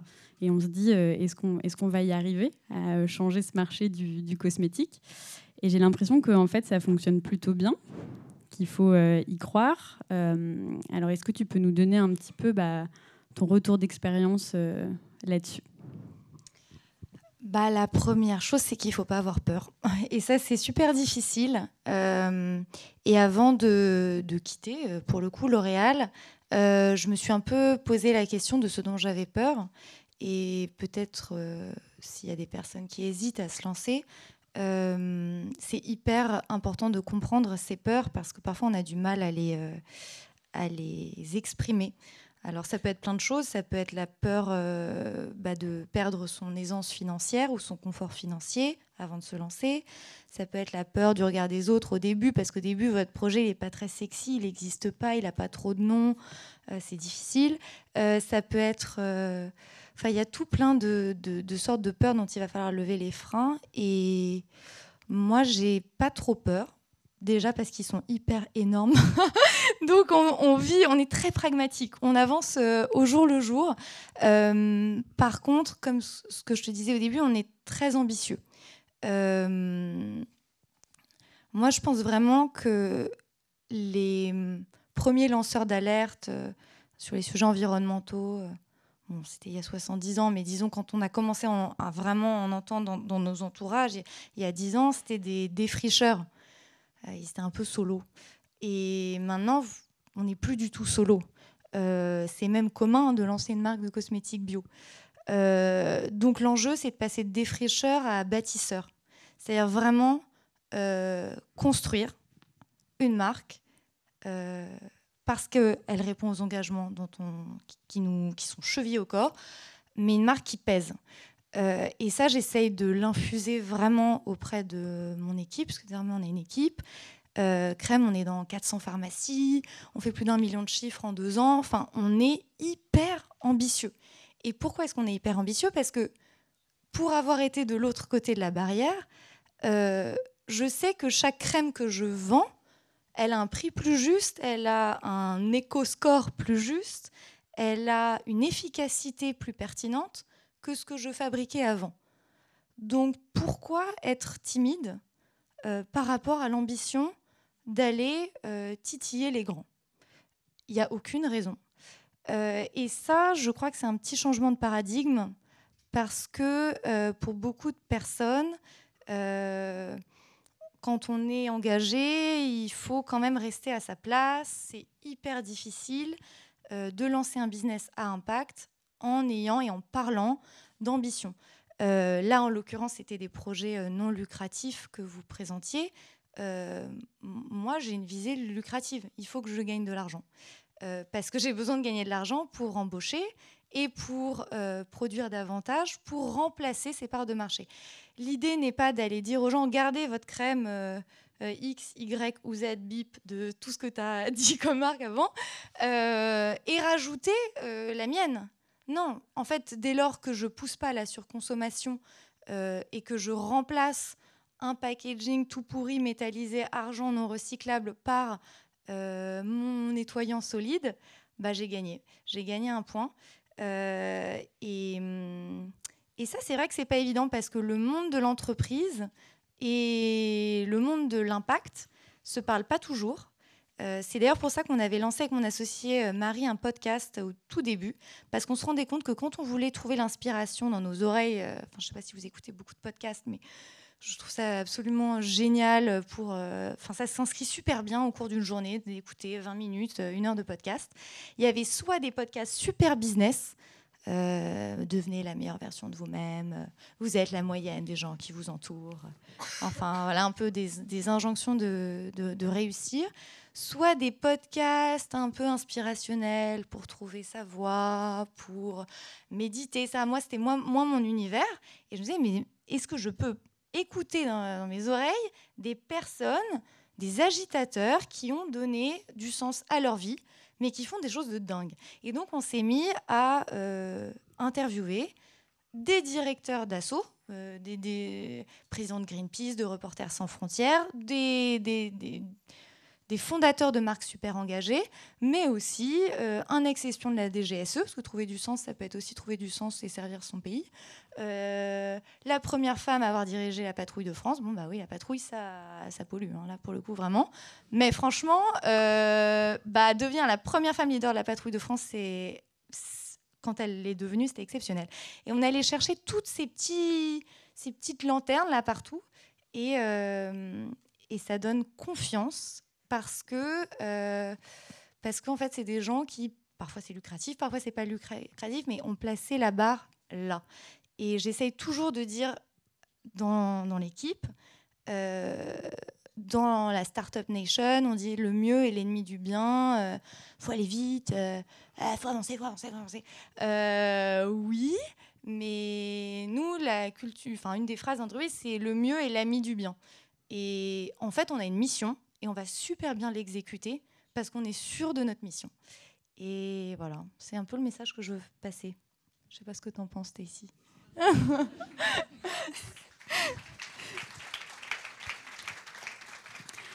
Et juste peut-être pour rebondir, quand on a préparé cette euh, table ronde, tu me disais que justement, euh, exécuter de la meilleure façon possible, euh, faire le mieux possible, c'est ce qui fait que toi, tu te sentais légitime, même si tu étais jeune, c'est ce qui te permettait d'être sûr de toi et de pouvoir aller voir aussi des personnes plus âgées et d'être sûr que ce que tu faisais, c'était la bonne chose.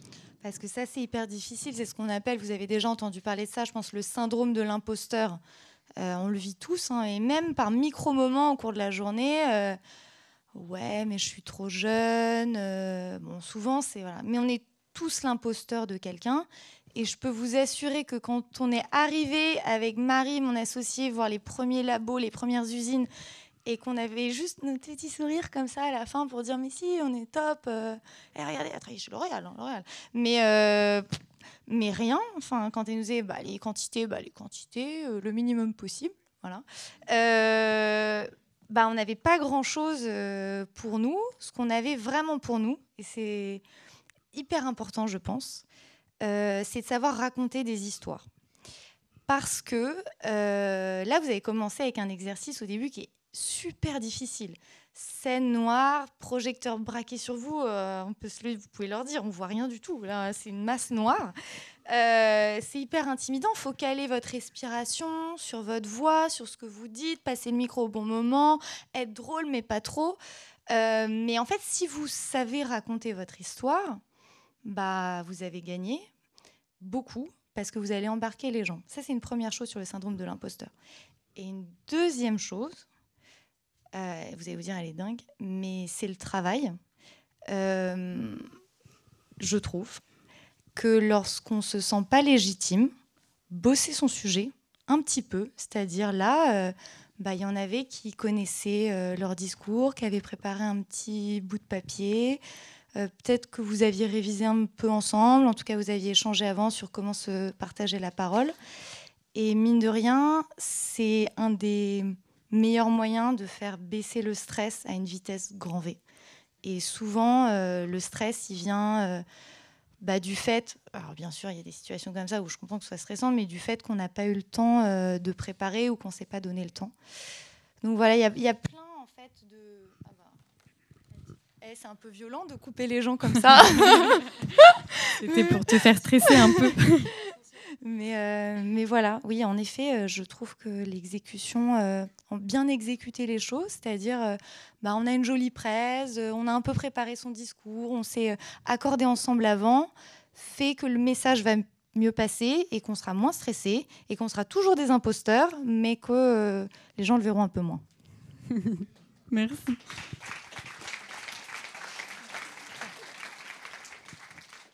Du coup, je t'avais coupé, Stacy.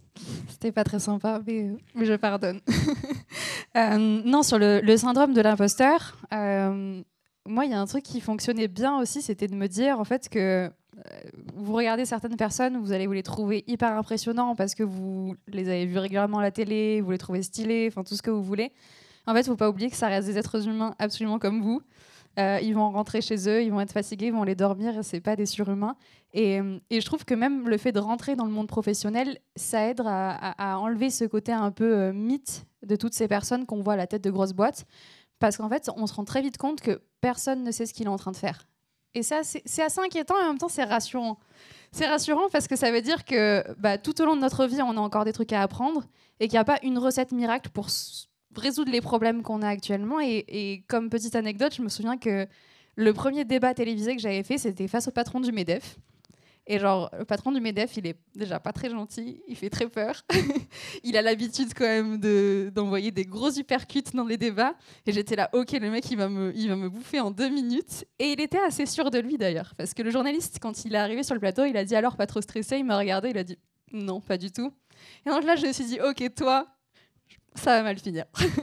et ça, c'est très mal fini pour lui parce qu'en fait, j'avais tellement préparé, je m'étais tellement euh, dit, en fait, euh, t'es face à un mec comme ça qui va absolument rien attendre de toi. Donc, en fait, je pense que c'est le meilleur moyen d'arriver et de les surprendre en ayant travaillé à nouveau son sujet, en étant euh, sur sa position de, en fait, si on m'a invité, si on m'a filé le micro, c'est que apparemment j'ai des trucs intéressants à dire. Et, et je pense utiliser le fait qu'il n'y a aucune attente quand on est jeune, quand on est une femme, quand on est euh, d'un milieu qui n'est pas le leur. Et euh, je pense qu'il faut vraiment tirer ça à son avantage et se dire que, en fait, euh, au pire, ça se passe pas très bien. Vous aurez d'autres opportunités de, reprendre le micro et, d'y retourner. Mais euh, en tout cas, le, peu de secondes que vous allez avoir d'attention de, ces personnes-là, vous avez ce devoir à nouveau d'être pertinent et de porter votre voix. Et, au quotidien, en tant que militant, je pense qu'on on est beaucoup à avoir bah, des petits moments d'intimité avec des grands dirigeants de banques, des grands dirigeants d'entreprises qui, euh, globalement, au quotidien, euh, ne parlent quasiment pas à leurs propres employés parce qu'ils sont perchés tout là-haut dans leur euh, structure et ils ont beaucoup de pouvoir. Si vous avez 10 minutes avec eux, il faut leur faire comprendre que non seulement vous n'êtes pas dupes, que vous avez compris le sujet, que c'est pas parce que vous êtes jeune que vous n'êtes pas en mesure de comprendre leur foutu rapport avec 3000 pages, et qu'en plus vous avez des solutions et que vous avez des choses très concrètes à leur apporter. Et si vous réussissez à faire ça en, l'espace de 15-20 minutes, bah, vous avez tout gagné et, et vous serez des dignes représentants de votre génération.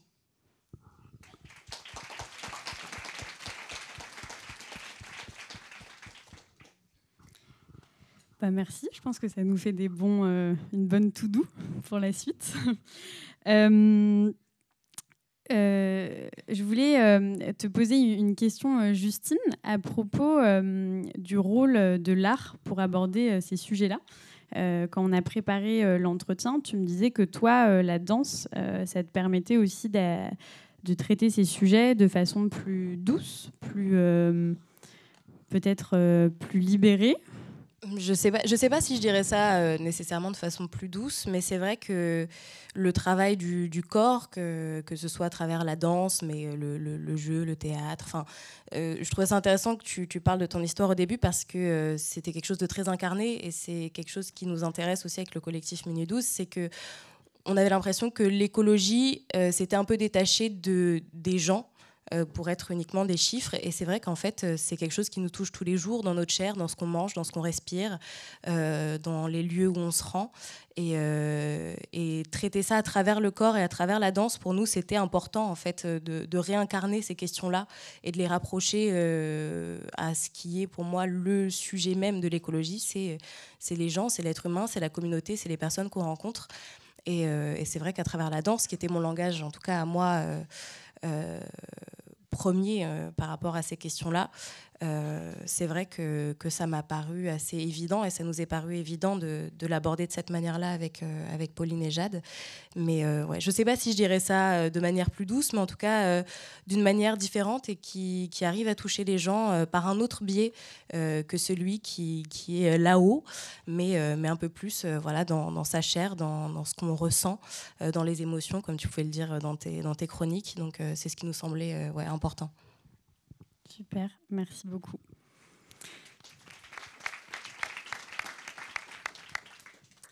Alors j'ai posé pas mal de questions, mais je pense que vous en avez aussi. Euh, donc ce que je vous propose, c'est qu'on passe maintenant à un moment euh, d'échange. Euh, on va vous faire passer des micros et vous allez pouvoir donc poser des, questions à nos trois intervenantes. Mais avant ça, on s'est dit aussi que c'était souvent que dans un sens. Et donc on a proposé à Stacy, Justine et Juliette de réfléchir ensemble à une question qu'elles avaient envie de vous poser pour pouvoir aussi vous écouter, vous dans la salle. Alors, je ne sais pas laquelle de vous trois se, lance. Je peux y aller. Euh, en gros, il y, a un sujet qui est hyper important aujourd'hui, je trouve, c'est euh, le fait qu'on on pose beaucoup les humains comme les responsables du changement climatique, ce qui est une réalité, on n'est pas en train de le nier. Mais aujourd'hui, on est aussi les témoins de ce changement. Et euh, donc moi, je vous ai parlé de l'endroit d'où je venais, que j'ai pu aussi être transformé par nos activités avec cette usine, mais aussi par le changement climatique. Et donc je me posais la question, est-ce que vous, il y a des paysages, des endroits, des lieux qui vous tiennent à cœur, avec lesquels vous avez euh, peut-être des souvenirs que vous avez vus être transformés par les activités humaines ou le changement climatique?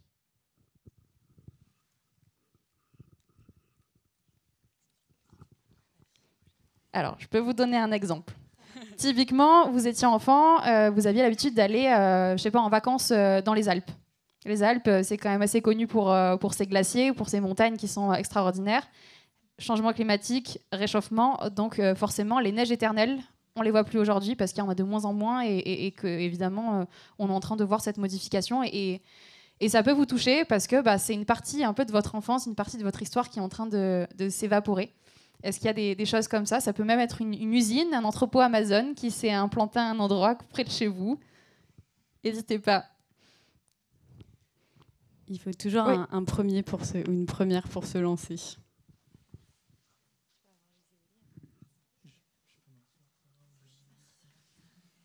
Bonsoir, ça fait plaisir de, de vous voir et d'entendre tous ces jeunes parler de changement climatique, euh, développement durable, enfin bref. Donc je suis Paul Kearney, je suis euh, étudiant en faculté d'économie. De, je suis en master économie appliquée développement durable. Et euh, pour répondre à votre question, euh, moi je viens de la Côte d'Ivoire, je suis originaire de la Côte d'Ivoire. Et du coup, dans notre pays, on a quatre saisons. C'est facile. La grande saison des pluies, la petite saison des pluies, la grande saison sèche, la petite saison sèche. Voilà. Donc, c'est un pays premier producteur de cacao. Et par contre, il faut dire que l'économie du pays a été bouleversée parce que on ne sait plus c'est quand la grande saison des pluies et c'est quand la petite saison des pluies. Du coup, les producteurs ont vu euh, pendant un bon moment, à cause du changement climatique, leur production, bah, enfin, qui n'a pas été en fait productive parce que la saison des pluies à laquelle euh, ils plantent plus, bah, ils se sont vus en fait, euh, non, c'est le soleil, donc ils ne comprenaient pas. Et ça crée un réel problème dans les échanges avec les pays en termes de, de cacao, parce qu'enfin, on sait tous que le cacao, il est transformé en chocolat et tout. Enfin, donc, un pays, premier producteur de cacao, s'est vu en difficulté économique à cause du changement climatique. Et enfin, moi, en tant que personne très engagée pour le développement durable, j'ai vu que c'était effectivement le changement climatique était l'une des causes de tous ces problèmes, notamment de, enfin, de, les gens ils voyaient problème économique, mais moi je voyais problème environnement. Donc euh, c'était juste ça que j'allais dire. Merci. Merci, Merci beaucoup. beaucoup.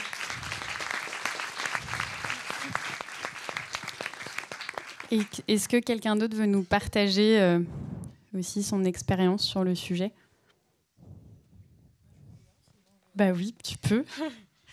Euh, bah, du coup, je vais répondre aussi à la question euh, parce qu'on n'a pas répondu à la question l'une à l'autre euh, avant, mais c'est vrai que moi j'ai ce souvenir d'avoir fait euh, ma première grande randonnée avec une amie il y a quelques années. on est parti une semaine avec notre sac à dos et notre, notre petite bouffe sur le dos et on a décidé de traverser toutes les gorges du Verdon. Et je me souviens que j'étais là toutes les deux minutes à me retourner en mode Attends, mais regarde, c'est trop beau et tout. Alors que, on passait devant le même lac depuis trois heures et on le voyait juste sous un angle différent, mais j'étais genre Waouh, c'est magnifique. Et, euh, et, en fait, enfin, euh, je pense qu'on a tous vu les images cet été euh, des gorges du Verdon qui étaient totalement asséchées, alors qu'il était déjà un lieu qui était très, très, très exploité touristiquement. Enfin, il y avait quand même beaucoup de gens et beaucoup de questions, notamment liées aux dégradations de, de, la surpopulation de tourisme, de touristes sur ces zones-là. Mais c'est vrai que de les voir totalement asséchés cet été avec, avec les températures qu'on a eues, ça m'a fait un petit, un petit choc, quoi, en me souvenant de, ces moments où j'étais ému de voir de l'eau euh, euh, et de, la voir disparaître finalement euh, ça fait toujours euh, bah, son, petit effet euh, de, voir que les choses changent à vue d'œil.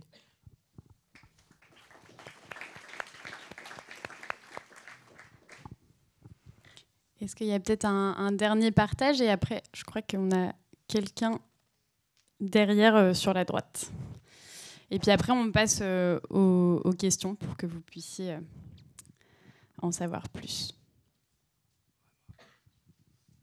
Bonsoir à tous. Moi, je viens du, du, Congo, celui qui va de Kinshasa à Brazzaville, et je vais vous parler d'un phénomène très connu sur le continent.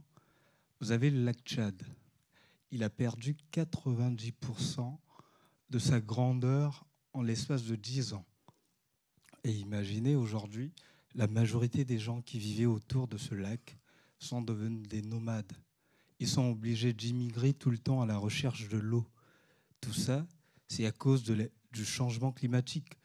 Euh, J'aimerais juste ajouter un petit truc pour dire que si nous, jeunes, nous n'osons pas, lesquels oseront à notre place Parce que de nos jours, on attribue plus euh, le bien-être au passé et on attribue au présent tout le mal du monde.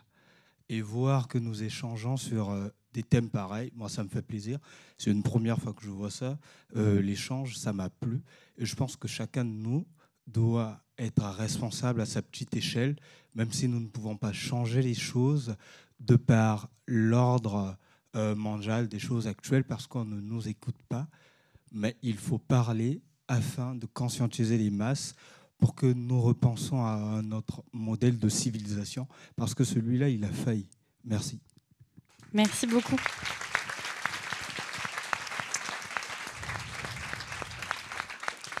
Alors, est-ce que vous avez des questions maintenant à poser? Ça peut être soit sur les sujets qu'on a, qu'on a évoqués, ou si vous avez envie d'en savoir plus euh, sur euh, le parcours euh, d'une de nos speakeuses.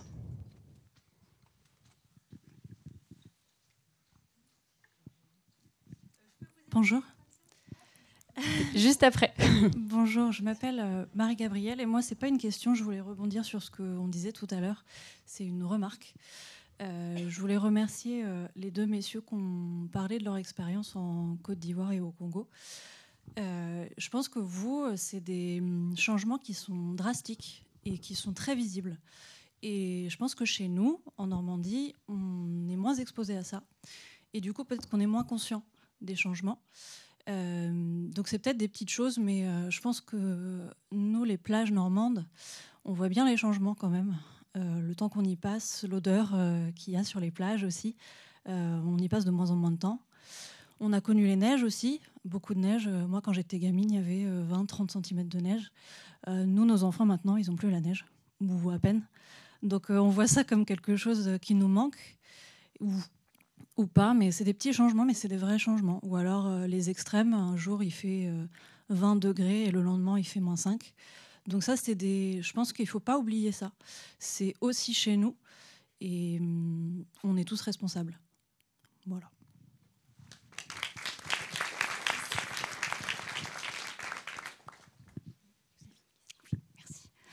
Euh, bonsoir, moi j'aurais une question. Il y a eu beaucoup de choses, j'ai noté des points, mais notamment, moi je viens d'arriver dans la région, donc euh, très heureuse de participer avec vous ce soir. Donc je découvre la région et euh, le dynamisme de Caen et la richesse. Donc justement, moi je vais m'implanter à mon compte et ben, ça me conforte du coup ce dynamisme que je trouve ici. Et j'ai noté des petits points et il y a eu un mot qui est revenu, donc c'était injonction, peur, émotion. En un mot, pour toutes les trois en fait. Qu'est-ce qui vous a fait passer le cap et à quelle émotion, quelle peur vous avez été confronté en fait? Et qu'est-ce qui vous a donné l'élan de dépasser ces peurs et ces émotions? Donc la peur, c'est une émotion. Donc euh, elle fait partie des émotions. Toutes les émotions sont bonnes. Elles ont un message en fait. Hein. Elles font passer un message. Et du coup, à travers euh, de ce que vous avez pu traverser émotionnellement, peur, injonction, peut-être que vous avez eu des injonctions. Ce serait bien de savoir quelle est votre définition d'injonction qui vous a fait passer le saut en fait euh, bah, du coup, pour, pour, ma part, je ne sais pas si ça a été euh, forcément une émotion euh, négative. Ça a été plus la joie et l'euphorie de se lancer dans un projet collectif. on était à une période où on ne savait pas trop ce qu'on allait faire. Et en fait, ça nous a donné une motivation de, de, de, de se lever, de créer quelque chose. Euh, et, c'est vrai que quand on s'est lancé, on, ne pensait absolument pas qu'on allait euh, continuer à grandir comme aujourd'hui, avoir de nouveaux projets, et avoir des gens qui nous soutiennent, comme on a pu être euh, lauréat de Moho. Aujourd'hui, on travaille beaucoup avec l'Académie du climat aussi et la ville de Paris. Et c'est vrai qu'on ne s'attendait pas à ce qui allait nous arriver. On était un peu insouciant et, heureux de, voir qu'on allait pouvoir faire quelque chose et, voilà. Donc, euh, je pense qu'on était un peu, euh, un naïfs et, tout simplement, ouais, content de faire quelque chose en groupe et de collectif.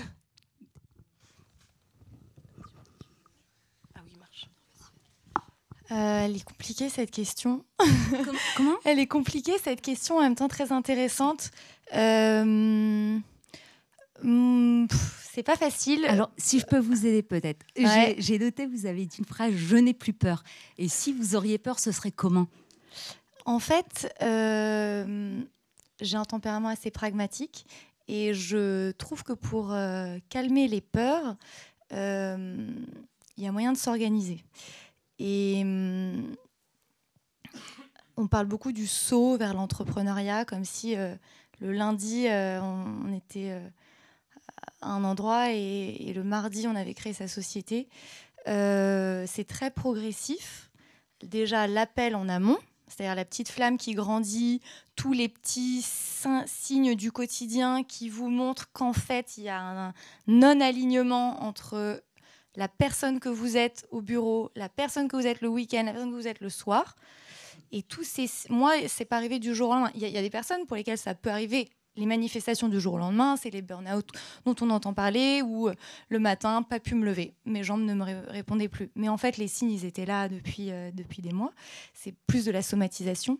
Euh, j'ai eu la chance d'écouter un peu ces signes assez tôt. Peut-être que d'autres euh, se sont trouvés. Peut-être que vous vous êtes retrouvés dans des situations où en fait euh, vous vous êtes rendu compte tard que vous vous faisiez du mal à ne pas aligner votre sens. Après, euh, c'est pas facile, euh, mais il y a moyen de s'organiser. Euh, je trouve que la question financière, il faut vraiment l'aborder euh, parce que euh, dans toutes les études euh, qu'on lit sur pourquoi est-ce que vous quittez pas votre job, pourquoi est-ce que vous donnez pas du sens, bah, c'est toujours les questions financières qui arrivent en tête parce qu'il faut payer son loyer, c'est son électricité et nourrir ses enfants. Et hum, je m'éloigne un petit peu, mais désolé, le pragmatisme revient. mais je pense que par exemple là, vous, vous arrivez dans cette région, c'est pas tous les soirs comme ça. hein. Mais Non, non, mais vous inquiétez pas, on discutera tout à l'heure. On ne pas monopoliser la parole. Mais hum, il y a moyen pour lever ces peurs de s'organiser, c'est-à-dire en l'occurrence, pour n'aborder que le sujet financier, qui est un vrai sujet, euh, bah, il faut l'aborder avant. Euh, là, dans vos cas, vous deux, euh, vous étiez étudiante, alors peut-être que vous n'avez pas eu le temps de goûter un peu le confort du salaire qui arrive en fin de mois, euh, de la fiche de paye qu'on décortique pour vérifier que tout est bien. Mais moi, je l'avais goûté pendant 3-4 ans avec des grands groupes où tout est très euh, normé, c'est-à-dire qu'on a toujours son augmentation en fin d'année, plus ou moins importante. On a la petite prime vacances, etc. Et tout ça fait que euh, bah, on organise un petit peu sa vie. Euh, et là, l'exercice, c'est de se dire comment je déconstruis ça, ou alors comment, si c'est très très important pour moi ce train de vie, je fais pour euh, bah, m'y retrouver. Et il y a beaucoup de solutions qui existent. Et si je Malheureusement, euh, sur le côté financier, il n'y a pas assez de. C'est difficile de trouver les infos. Mais il y a plein de choses qui existent. Le mot ici, c'est euh, une option. Là, les projets ont reçu des financements. Est-ce que c'est une peur à laquelle vous avez été confronté La peur de quoi? La, la peur de l'argent, justement. Bah bien sûr, on a tous euh, peur euh, de pas euh, finir ses fins de mois. Enfin, en tout cas, je pense qu'on a tous quand même un petit peu une insécurité euh, financière. Peut-être que pour les parents, c'est d'autant plus présent. Après, moi, j'entendais des choses sur l'entrepreneuriat. si tu es un vrai entrepreneur, tu dois être capable de dormir sous les ponts quand ça ira mal. Euh, mm, souvent j'y pense. Je me dis euh, ouais là ça va bien, mais est-ce que tu serais capable de dormir sous un pont? Je suis pas sûre. Euh, en revanche, c'est vrai qu'il faut se détacher forcément de ce rythme linéaire qu'amènent peut-être certaines carrières. Là, il y a une insécurité, mais je me suis toujours payée avec mon entreprise, euh, beaucoup moins, mais j'ai toujours réussi à me payer. Euh, Il y a plein de systèmes qui existent pour euh, s'organiser, pour essayer de calmer les peurs. Mais- je serais curieuse. Je, je vous interromps juste. Ah oui, je pense que ce serait intéressant que Stacy réponde, mais peut-être que parce que Exactement. Stacy, tu vas pouvoir répondre, mais on va libérer euh, Justine qui doit aller se préparer euh, pour la représentation artistique que vous allez vivre d'ici 10-15 minutes. Merci beaucoup de l'applaudir bien fort. Stacy, du coup, je, te laisse répondre et ensuite on prendra euh, d'autres questions. Peut-être s'il y a des jeunes aussi euh, dans la salle qui euh, ont des questions à poser. Alors moi je vais répondre à la question, mais pas par rapport au moment où j'ai décidé de m'engager, parce que c'est pas vraiment à ce moment-là que j'ai eu le type de questionnement que vous évoquez. Euh, C'était plutôt au moment où j'étais euh, en- dans ce fameux job que, que j'ai quitté, je suis très heureuse, euh, où en fait je me suis, je me suis rendu compte que j'avais une question qui tournait dans ma tête les moments où j'étais en limite en crise de panique, c'était quand est-ce que ça s'arrête? Et en fait, je me suis mis à décortiquer ma question. Je me suis dit, mais j'ai envie que quoi s'arrête? Pas la vie, parce que j'aime bien vivre, a priori c'est quand même stylé. Mais euh, j'avais l'impression en fait que j'étais en train de rentrer dans, une, euh, dans la, troisième, quatrième, cinquième génération qui se dit constamment, ça va aller, euh, si je continue ça pendant encore quelques mois, pendant quelques années, derrière je vais pouvoir enfin vraiment faire un truc qui me rend heureux. Et- et je me suis dit, en fait, c'est ça en fait qui doit s'arrêter. C'est ce cycle en fait de, de, personnes qui se comment dire qui s'auto-flagellent et qui se disent en permanence j'ai pas d'autre choix que de continuer à faire des trucs qui me rendent profondément malheureuse parce qu'il y a tel impératif parce que je suis pas née au bon endroit parce que machin etc et à un moment donné il faut se dire bah il faut mettre un terme au cycle. Donc comment est-ce qu'on fait ça? Bah, évidemment c'est euh, en faisant face à ses peurs. Et moi j'ai décidé de pas lutter contre mes peurs mais au contraire de me dire que c'était le meilleur combat que je pouvais avoir dans ma vie. Parce que je me suis rendu compte que à chaque fois que j'avais peur de quelque chose ça voulait dire que j'y tenais assez en fait pour avoir peur. Et je vous parle pas de au moment où vous êtes devant le vide et euh, la peur vous dit ne saute pas, parce qu'en effet sauter c'est quand même assez stupide beaucoup de fois. Mais euh, là c'était euh, vraiment la peur de, réussir et la peur de, bah, de devenir la personne que je voulais être quand j'étais gosse. Et donc euh, bah, maintenant je me dis que dès que j'aurai peur je vais y aller. Et, et surtout qu'au niveau des peurs, on a tendance à ressentir celles des autres quand une personne vous dit bah là ton projet je sais pas s'il est ouf euh, je sais pas si tu devrais faire ça en fait c'est plutôt cette personne qui est en train d'exprimer ses propres peurs et qui essaye de les réfléchir sur vous que euh, un vrai conseil quelque chose que vous devriez écouter. Donc écouter ses propres peurs oui. Écouter celles des autres non. Merci beaucoup Je peux Alors, dire qu'une chose. On va prendre une peut-être. euh, Je peux dire une chose juste pour finir. Et merci, c'est très gentil. Moi, je dirais euh, trouver du sens, mais c'est peut-être euh, se trouver soi, avoir du sens en soi pour laisser révéler son talent. Et euh, ben, c'est ce que je fais moi, euh, individuellement et collectivement en fait. C'est euh, mon objectif en fait du collectif. C'est euh, trouver son talent et le révéler et le faire profiter aux autres en fait. Voilà, un grand merci. Merci pour votre Merci. partage. Est-ce qu'on a d'autres questions? Bonsoir à tous. Euh, en effet, c'est peut-être pas tous les soirs comme ça ici. Moi, je suis résident homo, mais en tout cas, c'est tous les jours très intéressant homo. Euh, donc, euh, Adam, vous pouvez revenir, c'est vraiment super tout le temps. Euh, moi, ma question s'adresse en particulier à Juliette, Euh, toi qui as travaillé euh, dans de grandes sociétés euh, en cosmétique. Est-ce que tu penses que ces, so- ces sociétés-là un jour pourront changer? Est-ce que tu penses que c'est le marché avec des des startups comme la tienne qui feront peut-être que ces sociétés-là évolueront, ces multinationales, ou est-ce que tu crois que ce, il serait possible par des changements réglementaires, par des règles collectives, des lois, qu'on puisse changer et ces sociétés pour qu'elles deviennent euh, plus vertueuses Bah, tu en as déjà cité plusieurs. Il y a en effet les réglementations. Le- je parle pour le secteur que je connais, la cosmétique, c'est un secteur qui est extrêmement réglementé. Il y a euh, des initiatives euh, entrepreneuriales, comme par exemple, on en parlait juste avant, euh, euh, les applications de notation qui ont vraiment euh, fait trembler les grands. Euh, J'étais encore euh, dans ces grands groupes au moment où Yuka explosait et on reformulait massivement des lignes entières euh, pour qu'elles soient, alors on disait OK Yuka. C'est quand même fou de se dire que des reformulations coûtent assez cher. Derrière, c'est des enjeux énormes de refaire des packaging entiers. Et on le faisait parce qu'il y avait une injonction consommateur. Euh, après, faut pas être en effet naïf. Je pense que le- la meilleure boussole, parce que là on entend beaucoup parler du green washing. Et alors, j'ai même entendu parler du green hushing, c'est-à-dire en fait les marques engagées, elles souffrent de l'anti-greenwashing, c'est-à-dire euh, on jette euh, le bébé avec l'eau du bain et du coup euh, toute pub un peu green est plus bonne à prendre. Et pour en revenir à ta question euh, sur, euh, sur euh, ben, co- comment réussir à y voir clair, je crois que la question qu'il faut vachement regarder, c'est à qui appartient l'entreprise. La question de l'actionnariat, elle est clé. Je suis pas du tout anticapitaliste, mais une entreprise qui appartient à un fonds de pension américain ou chinois ne pourra jamais faire les mêmes choix euh, une, PME française ou, ou euh, une entreprise gérée par un solopreneur. Avec euh, Marie, ça fait trois fois que je vous en parle, dommage, elle n'est pas là. Euh, on est indépendante financièrement. C'est un choix qui est hyper difficile parce que on irait beaucoup plus vite si on levait et on pourrait là lever puisqu'on est rentable et qu'on fait beaucoup de chiffres. C'est frustrant par moment, mais en même temps on fait mieux les choses. On est radin malin parfois et ça fait faire des bons choix.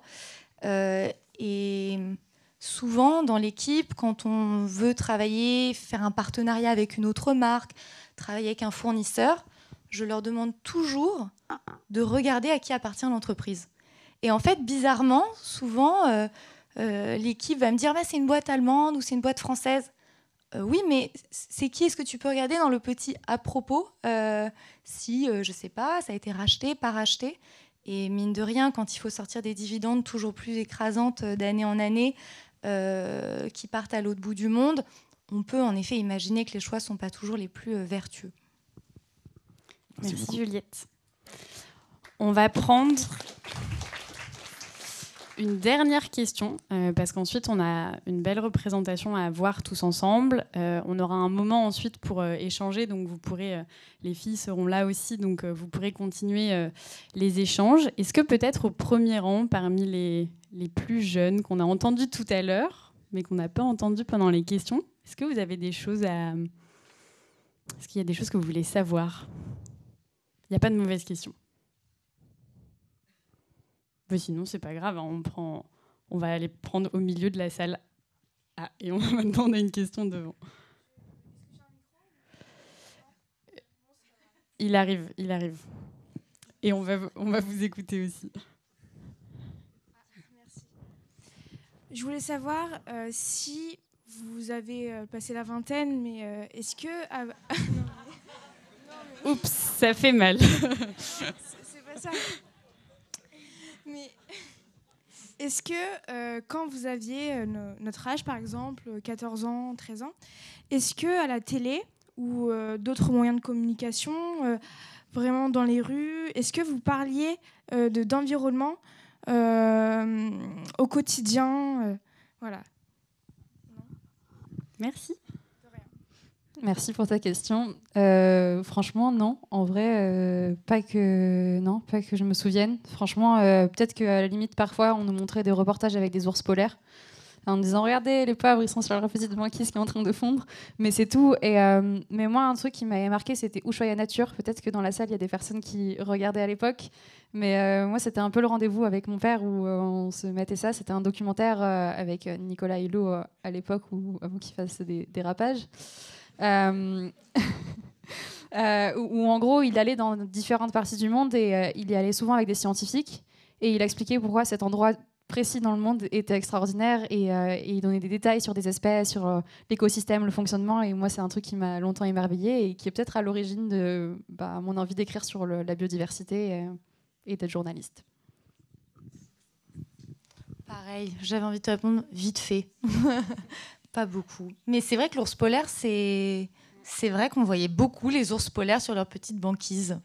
Et, euh, toi, tu as l'impression de voir beaucoup de contenu, c'est ça? J'ai l'impression que malgré tout, même si euh, on n'est pas, je pense, encore euh, assez sensi- sensibilisé, je pense qu'en cours d'SVT, par exemple, ou, ou à la télé, je vois de plus en plus de publicités quand même émerger sur l'environnement ou qui, euh, qui font penser à la nature. Rien que ça. Mais euh, voilà, je, je voulais dire ça. Merci beaucoup. Bon, et du coup, on prend la dernière question parce qu'on t'a un petit peu retiré le micro des mains. Pas de problème. Je voudrais euh, juste essayer de bien formuler ma question pour pas passer pour le jeune vieux con de la soirée. On vous a entendu tout à, parler depuis tout à l'heure. J'ai une question plutôt pour le mot. Est-ce que c'est, ça a été compliqué euh, dans votre organisation de trouver euh, des, hommes engagés? Parce qu'on a entendu le retour de femmes. Est-ce que c'est parce que c'est compliqué à trouver Je dois m'inquiéter de me dire qu'il n'y a pas d'autres hommes qui, sont, se sentent concernés. Ou est-ce que ça a été un, choix euh, pour d'autres raisons? Euh, c'est une, bonne question. Euh, et on s'est demandé en plus au début si on allait vous expliquer pourquoi est-ce qu'on était euh, que des speakeuses ce soir. Il y avait plein de, profils hein, de, jeunes hommes engagés aussi.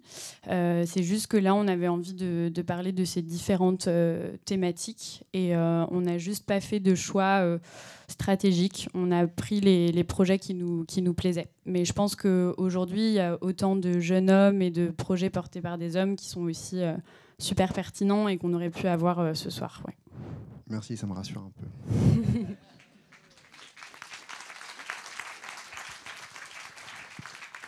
Je ne sais pas si je peux aussi Ouais, euh, bien me sûr. permettre de répondre. Je n'ai rien à voir avec l'organisation du mot, etc. Mais euh, je voudrais souligner que la question que vous venez de poser, à l'instant, il faudrait aussi la poser lorsqu'en fait dans les panels il y a uniquement des hommes. Parce que typiquement sur les réseaux sociaux, on voit passer énormément d'événements où en fait c'est des panels qu'avec des mecs. Personne ne pose jamais la question. En revanche, quand je me retrouve dans des panels où il y a que des femmes, on nous pose bah, systématiquement pourquoi il n'y a pas d'hommes? Bah, en fait, ça compense peut-être pour toutes ces fois où on n'a pas pu parler, où on n'a pas pu défendre notre vision. Et à nouveau, enfin, rien contre votre question, enfin, elle est légitime, mais elle est légitime aussi dans l'autre sens. Donc, vraiment, n'hésitez pas à poser ces questions parce qu'on a aussi besoin de vous pour que ça avance. Et, et moi, il y a quelque chose que je déplore sur euh, l'engagement aujourd'hui, c'est que je vois beaucoup sur les réseaux sociaux, en fait, des comptes de mecs engagés qui ont vraiment des milliers, voire des millions d'abonnés, qui sont vraiment très suivis et qui ont un impact de dingue. On peut parler de bons potes, de Jean Covici, etc. En revanche, du côté féminin, en fait, je les vois beaucoup plus sur le terrain, mais quand elles ouvrent la bouche sur les réseaux sociaux, en fait, elles se prennent des vagues de haine et elles ont du mal à avoir cet impact-là, à avoir cette communauté. Donc, aussi sur les réseaux sociaux, il faut nous soutenir et il faut être là parce qu'en fait, on, dépense beaucoup d'énergie aussi pour être au quotidien dans les assos, être sur le terrain. Mais euh, aujourd'hui, ces communautés qu'il y a sur les, les réseaux sociaux, elles sont très puissantes et on, a du mal à en bénéficier. Donc, n'hésitez pas aussi à aller soutenir des femmes, s'il vous plaît. Merci. Merci beaucoup. Et sur ce, euh, je vous demande d'applaudir très très fort euh, Stacy, Juliette et Justine qui est en coulisses aussi, bien sûr.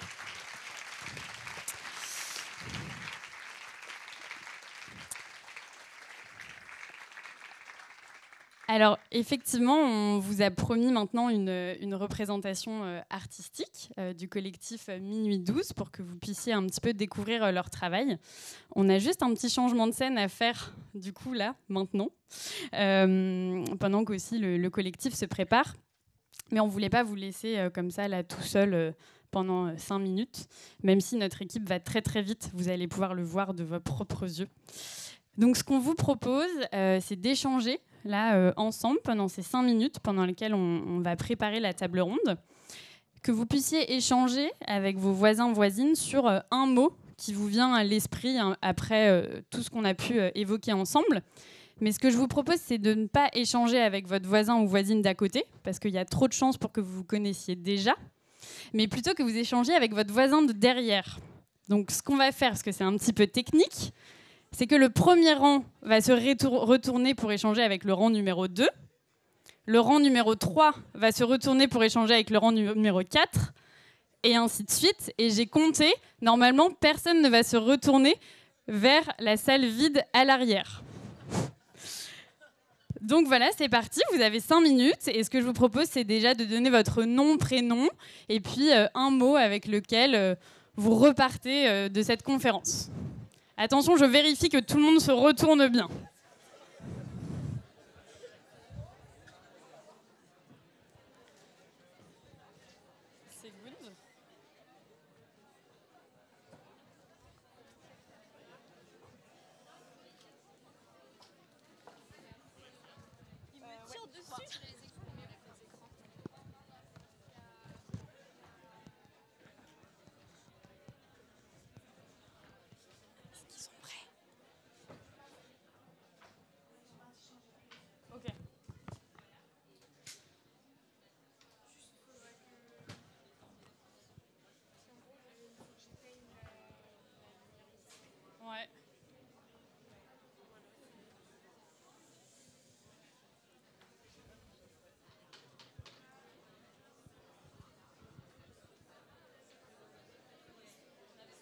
Sont prêts?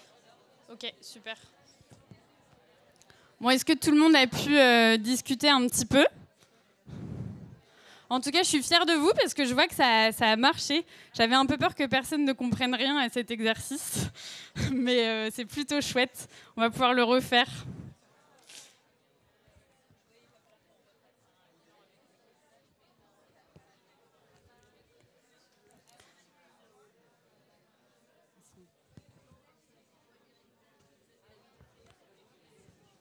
Est-ce que vous voulez que je vous aide non, ça va aller.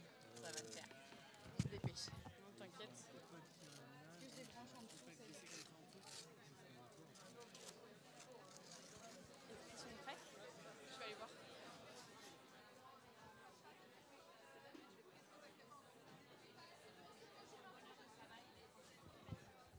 C'est presque prêt.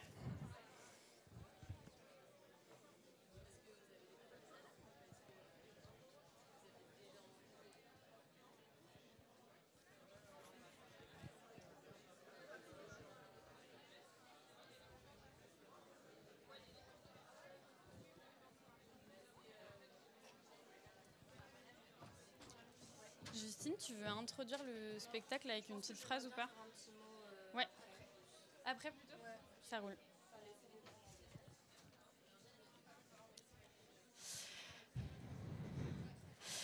On est, on est quasiment prêt. Je vais vous demander de du coup bah, vous retourner de nouveau euh, vers nous.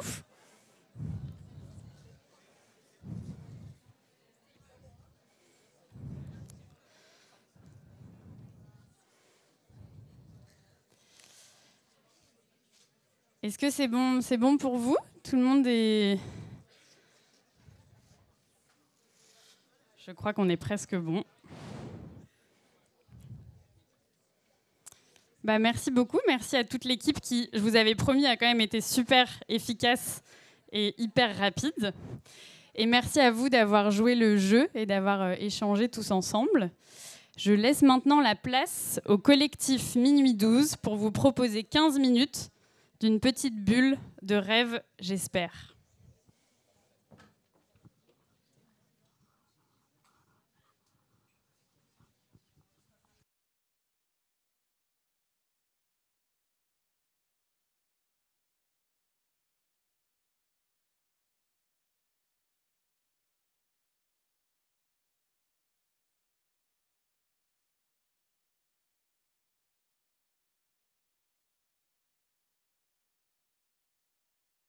C'était la saison des pluies au Sénégal. Mais quand on est arrivé au village, il n'avait pas plu depuis des mois. J'ai passé mes étés à l'ombre d'un figuier. Il se dressait majestueux dans l'arrière-cour de la grange de mes grands-parents. Il allait jusqu'au ciel. J'étais au beau milieu de l'Atlantique Nord. À bord d'un petit voilier, on rejoignit Reykjavik depuis Brest. La maison de ma famille est l'un des plus hauts points sur plusieurs kilomètres. Et depuis le toit, la vue était imprenable sur le village et sur la savane. Quand le soleil se couche, on voit des tonnes d'étoiles. On a l'impression de s'y perdre tellement il y en a. Du haut de mes six ans, je distinguais pas son sommet. Il était notre montagne dans le champ. Il rentrait par toutes les fenêtres de la grange, soulevait le sol, faisait craquer les murs, portait la charpente et nous portait dans ses bras. C'était deux semaines de traversée et j'avais la nausée. Moi, j'avais jamais dormi en pleine mer avant. J'étais une novice parmi l'eau salée et d'un coup, j'étais embarquée dans ce milieu naturel hostile, inconnu, humide et froid.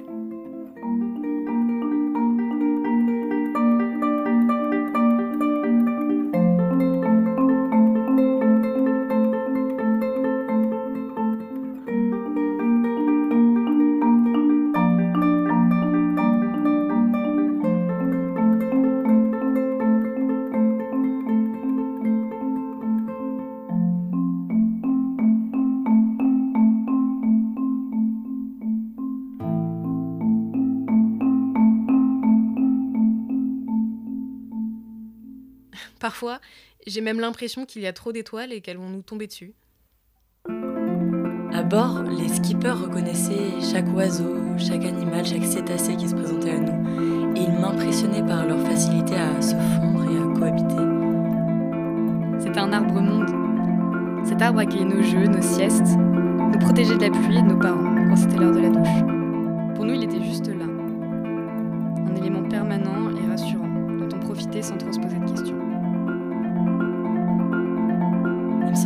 Impossible que je puisse atteindre, moi, un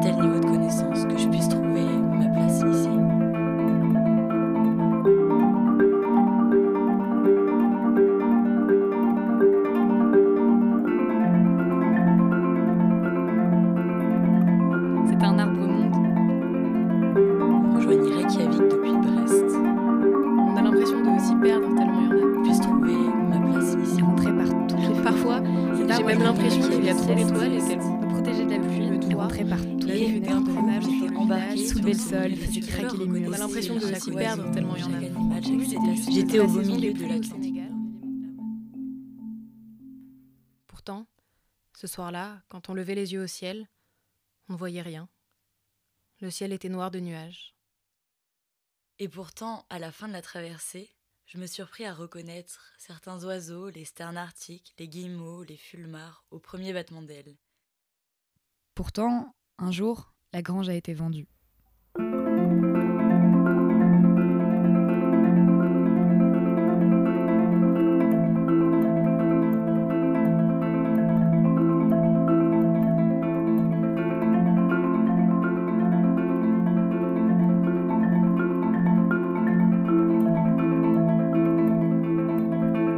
Passé l'été à dénicher des trésors en vidant les établis. Mais on n'avait pas compris que c'était la fin du figuier. Des figues de septembre et des siestes dans les branches. Tout le monde dormait. La maison était calme et c'est là que je l'ai entendu. C'est là qu'il m'a réveillée. L'orage qui se préparait. Le bruit du ciel qui craque, qui se déchire. Quelques temps plus tard, on bivouac au bord d'un glacier et j'arrive pas à dormir. Je pars marcher pour aller voir le canyon qui est derrière la colline. Je monte quelques minutes et je me pose sur un rocher au bord du gouffre.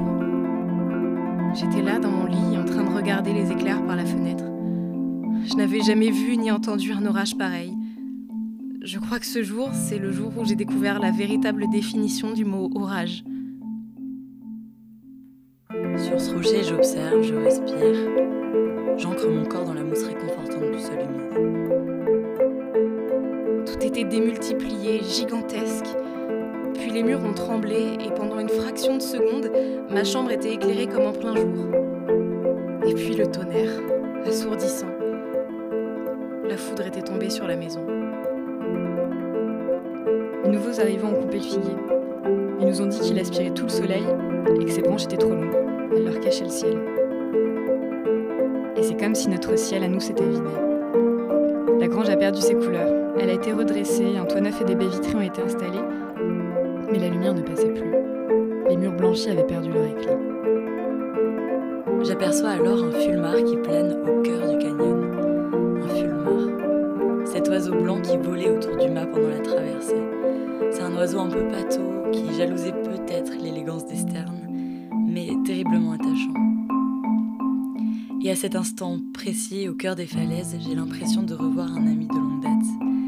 Il m'offre le plus beau spectacle de retrouvailles que je puisse espérer. Et je pleure. Cette grange, on s'en fichait. C'était le figuier qui la rendait vivante, tordue, bavarde. J'étais euphorique. Je riais seule dans ma chambre. Au milieu de l'orage, je me sentais immensément petite et en même temps j'avais l'impression que la foudre m'avait traversée directement.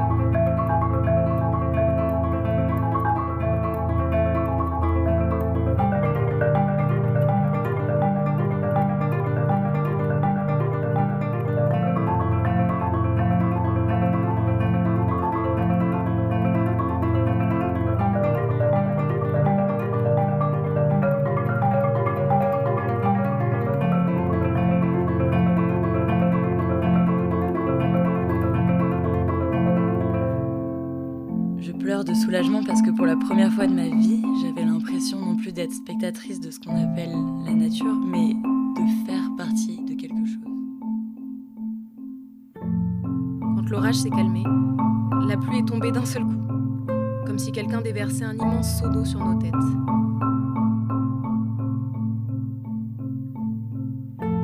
Il ne reste maintenant que ces racines épaisses qui gonflent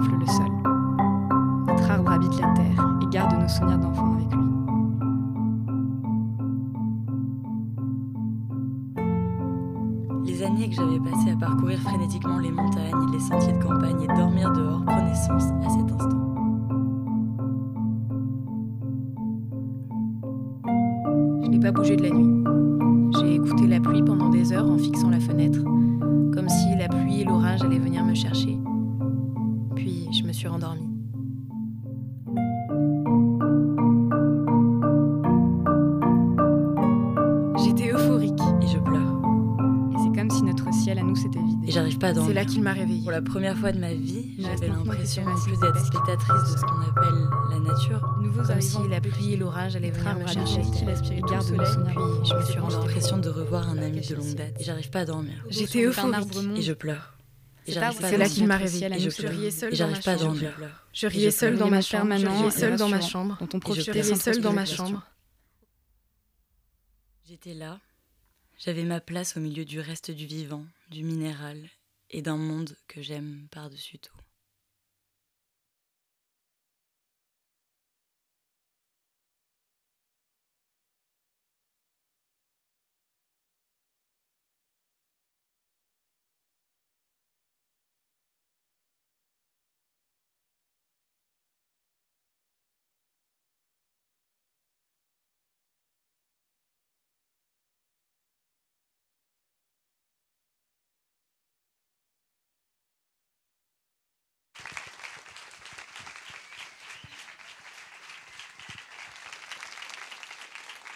Est-ce Euh, Merci beaucoup.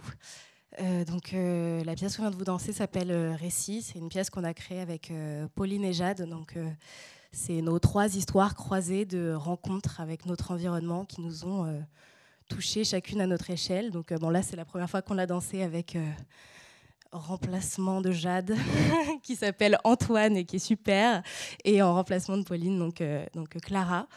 Euh, donc euh, voilà, j'espère que ça vous a plu, que ça faisait un peu écho à ce qu'on mentionnait avant, donc euh, comment la transformation de, nos paysages et de, nos environnements plus ou moins proches peuvent nous bouleverser. Donc, voilà, merci à vous.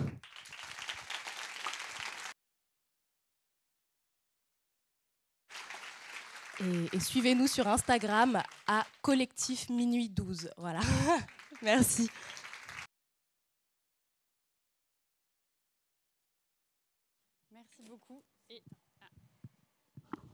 un grand, grand bravo à vous. Je pense qu'on peut encore les applaudir une dernière fois. Tu as trouvé un micro? Vas-y. Bon, nous revoilà sur scène, mais c'est promis, c'est bientôt fini. Je vous avais dit en début de conférence qu'on allait lancer tous ensemble la seconde édition de l'appel à projet national Mo Young. Il est temps. Donc on a, on a préparé un petit timer et je vous propose de faire euh, le décompte tous ensemble. On veut vous entendre super fort. hein. Sinon, on lance rien du tout. 5, 4, 2, 1. 0 Wouh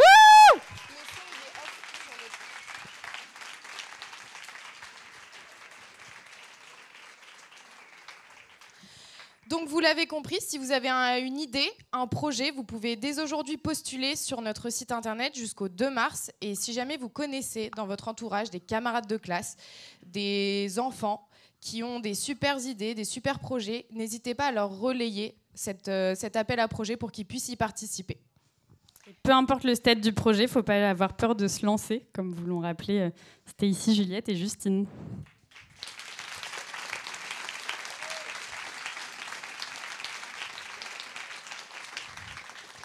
Et si vous avez aimé cette conférence, que ce sujet vous parle, euh, n'hésitez pas à aller le relayer, à le commenter, à aller le liker. Il sera sur nos réseaux sociaux la semaine prochaine pour que bah, ce sujet profondément d'actualité puisse résonner en dehors de ces quatre murs.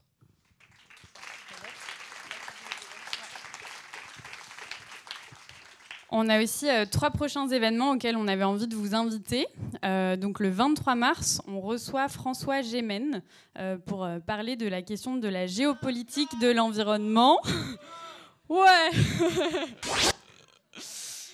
donc 23 mars, Mo Talks, géopolitique de l'environnement avec François Gémen. Voilà. Euh, le 8 mars, on organise euh, une journée sur la pratique du sport euh, féminin. Donc, il y aura des initiations au sport, des rencontres avec des sportives professionnelles et une table ronde sur les femmes dans le sport de haut niveau. Donc, ça dure toute la journée, c'est gratuit et tout le monde, on dit de 7 à 77 ans, euh, sont les bienvenus. Avant, après, on ne garantit pas sur euh, les activités. Euh, et puis, le 7 avril, on organise une journée d'intelligence collective où vous serez euh, 150 participants pour trouver des solutions sur les enjeux de la ville durable en s'inspirant du vivant. Et ça, c'est pareil, c'est une journée qui est ouverte à tous et toutes. Il faut juste avoir entre 18 et 30 ans. Et ensuite, vous êtes guidé toute la journée et c'est top. On l'a fait l'année dernière et on le refait cette année.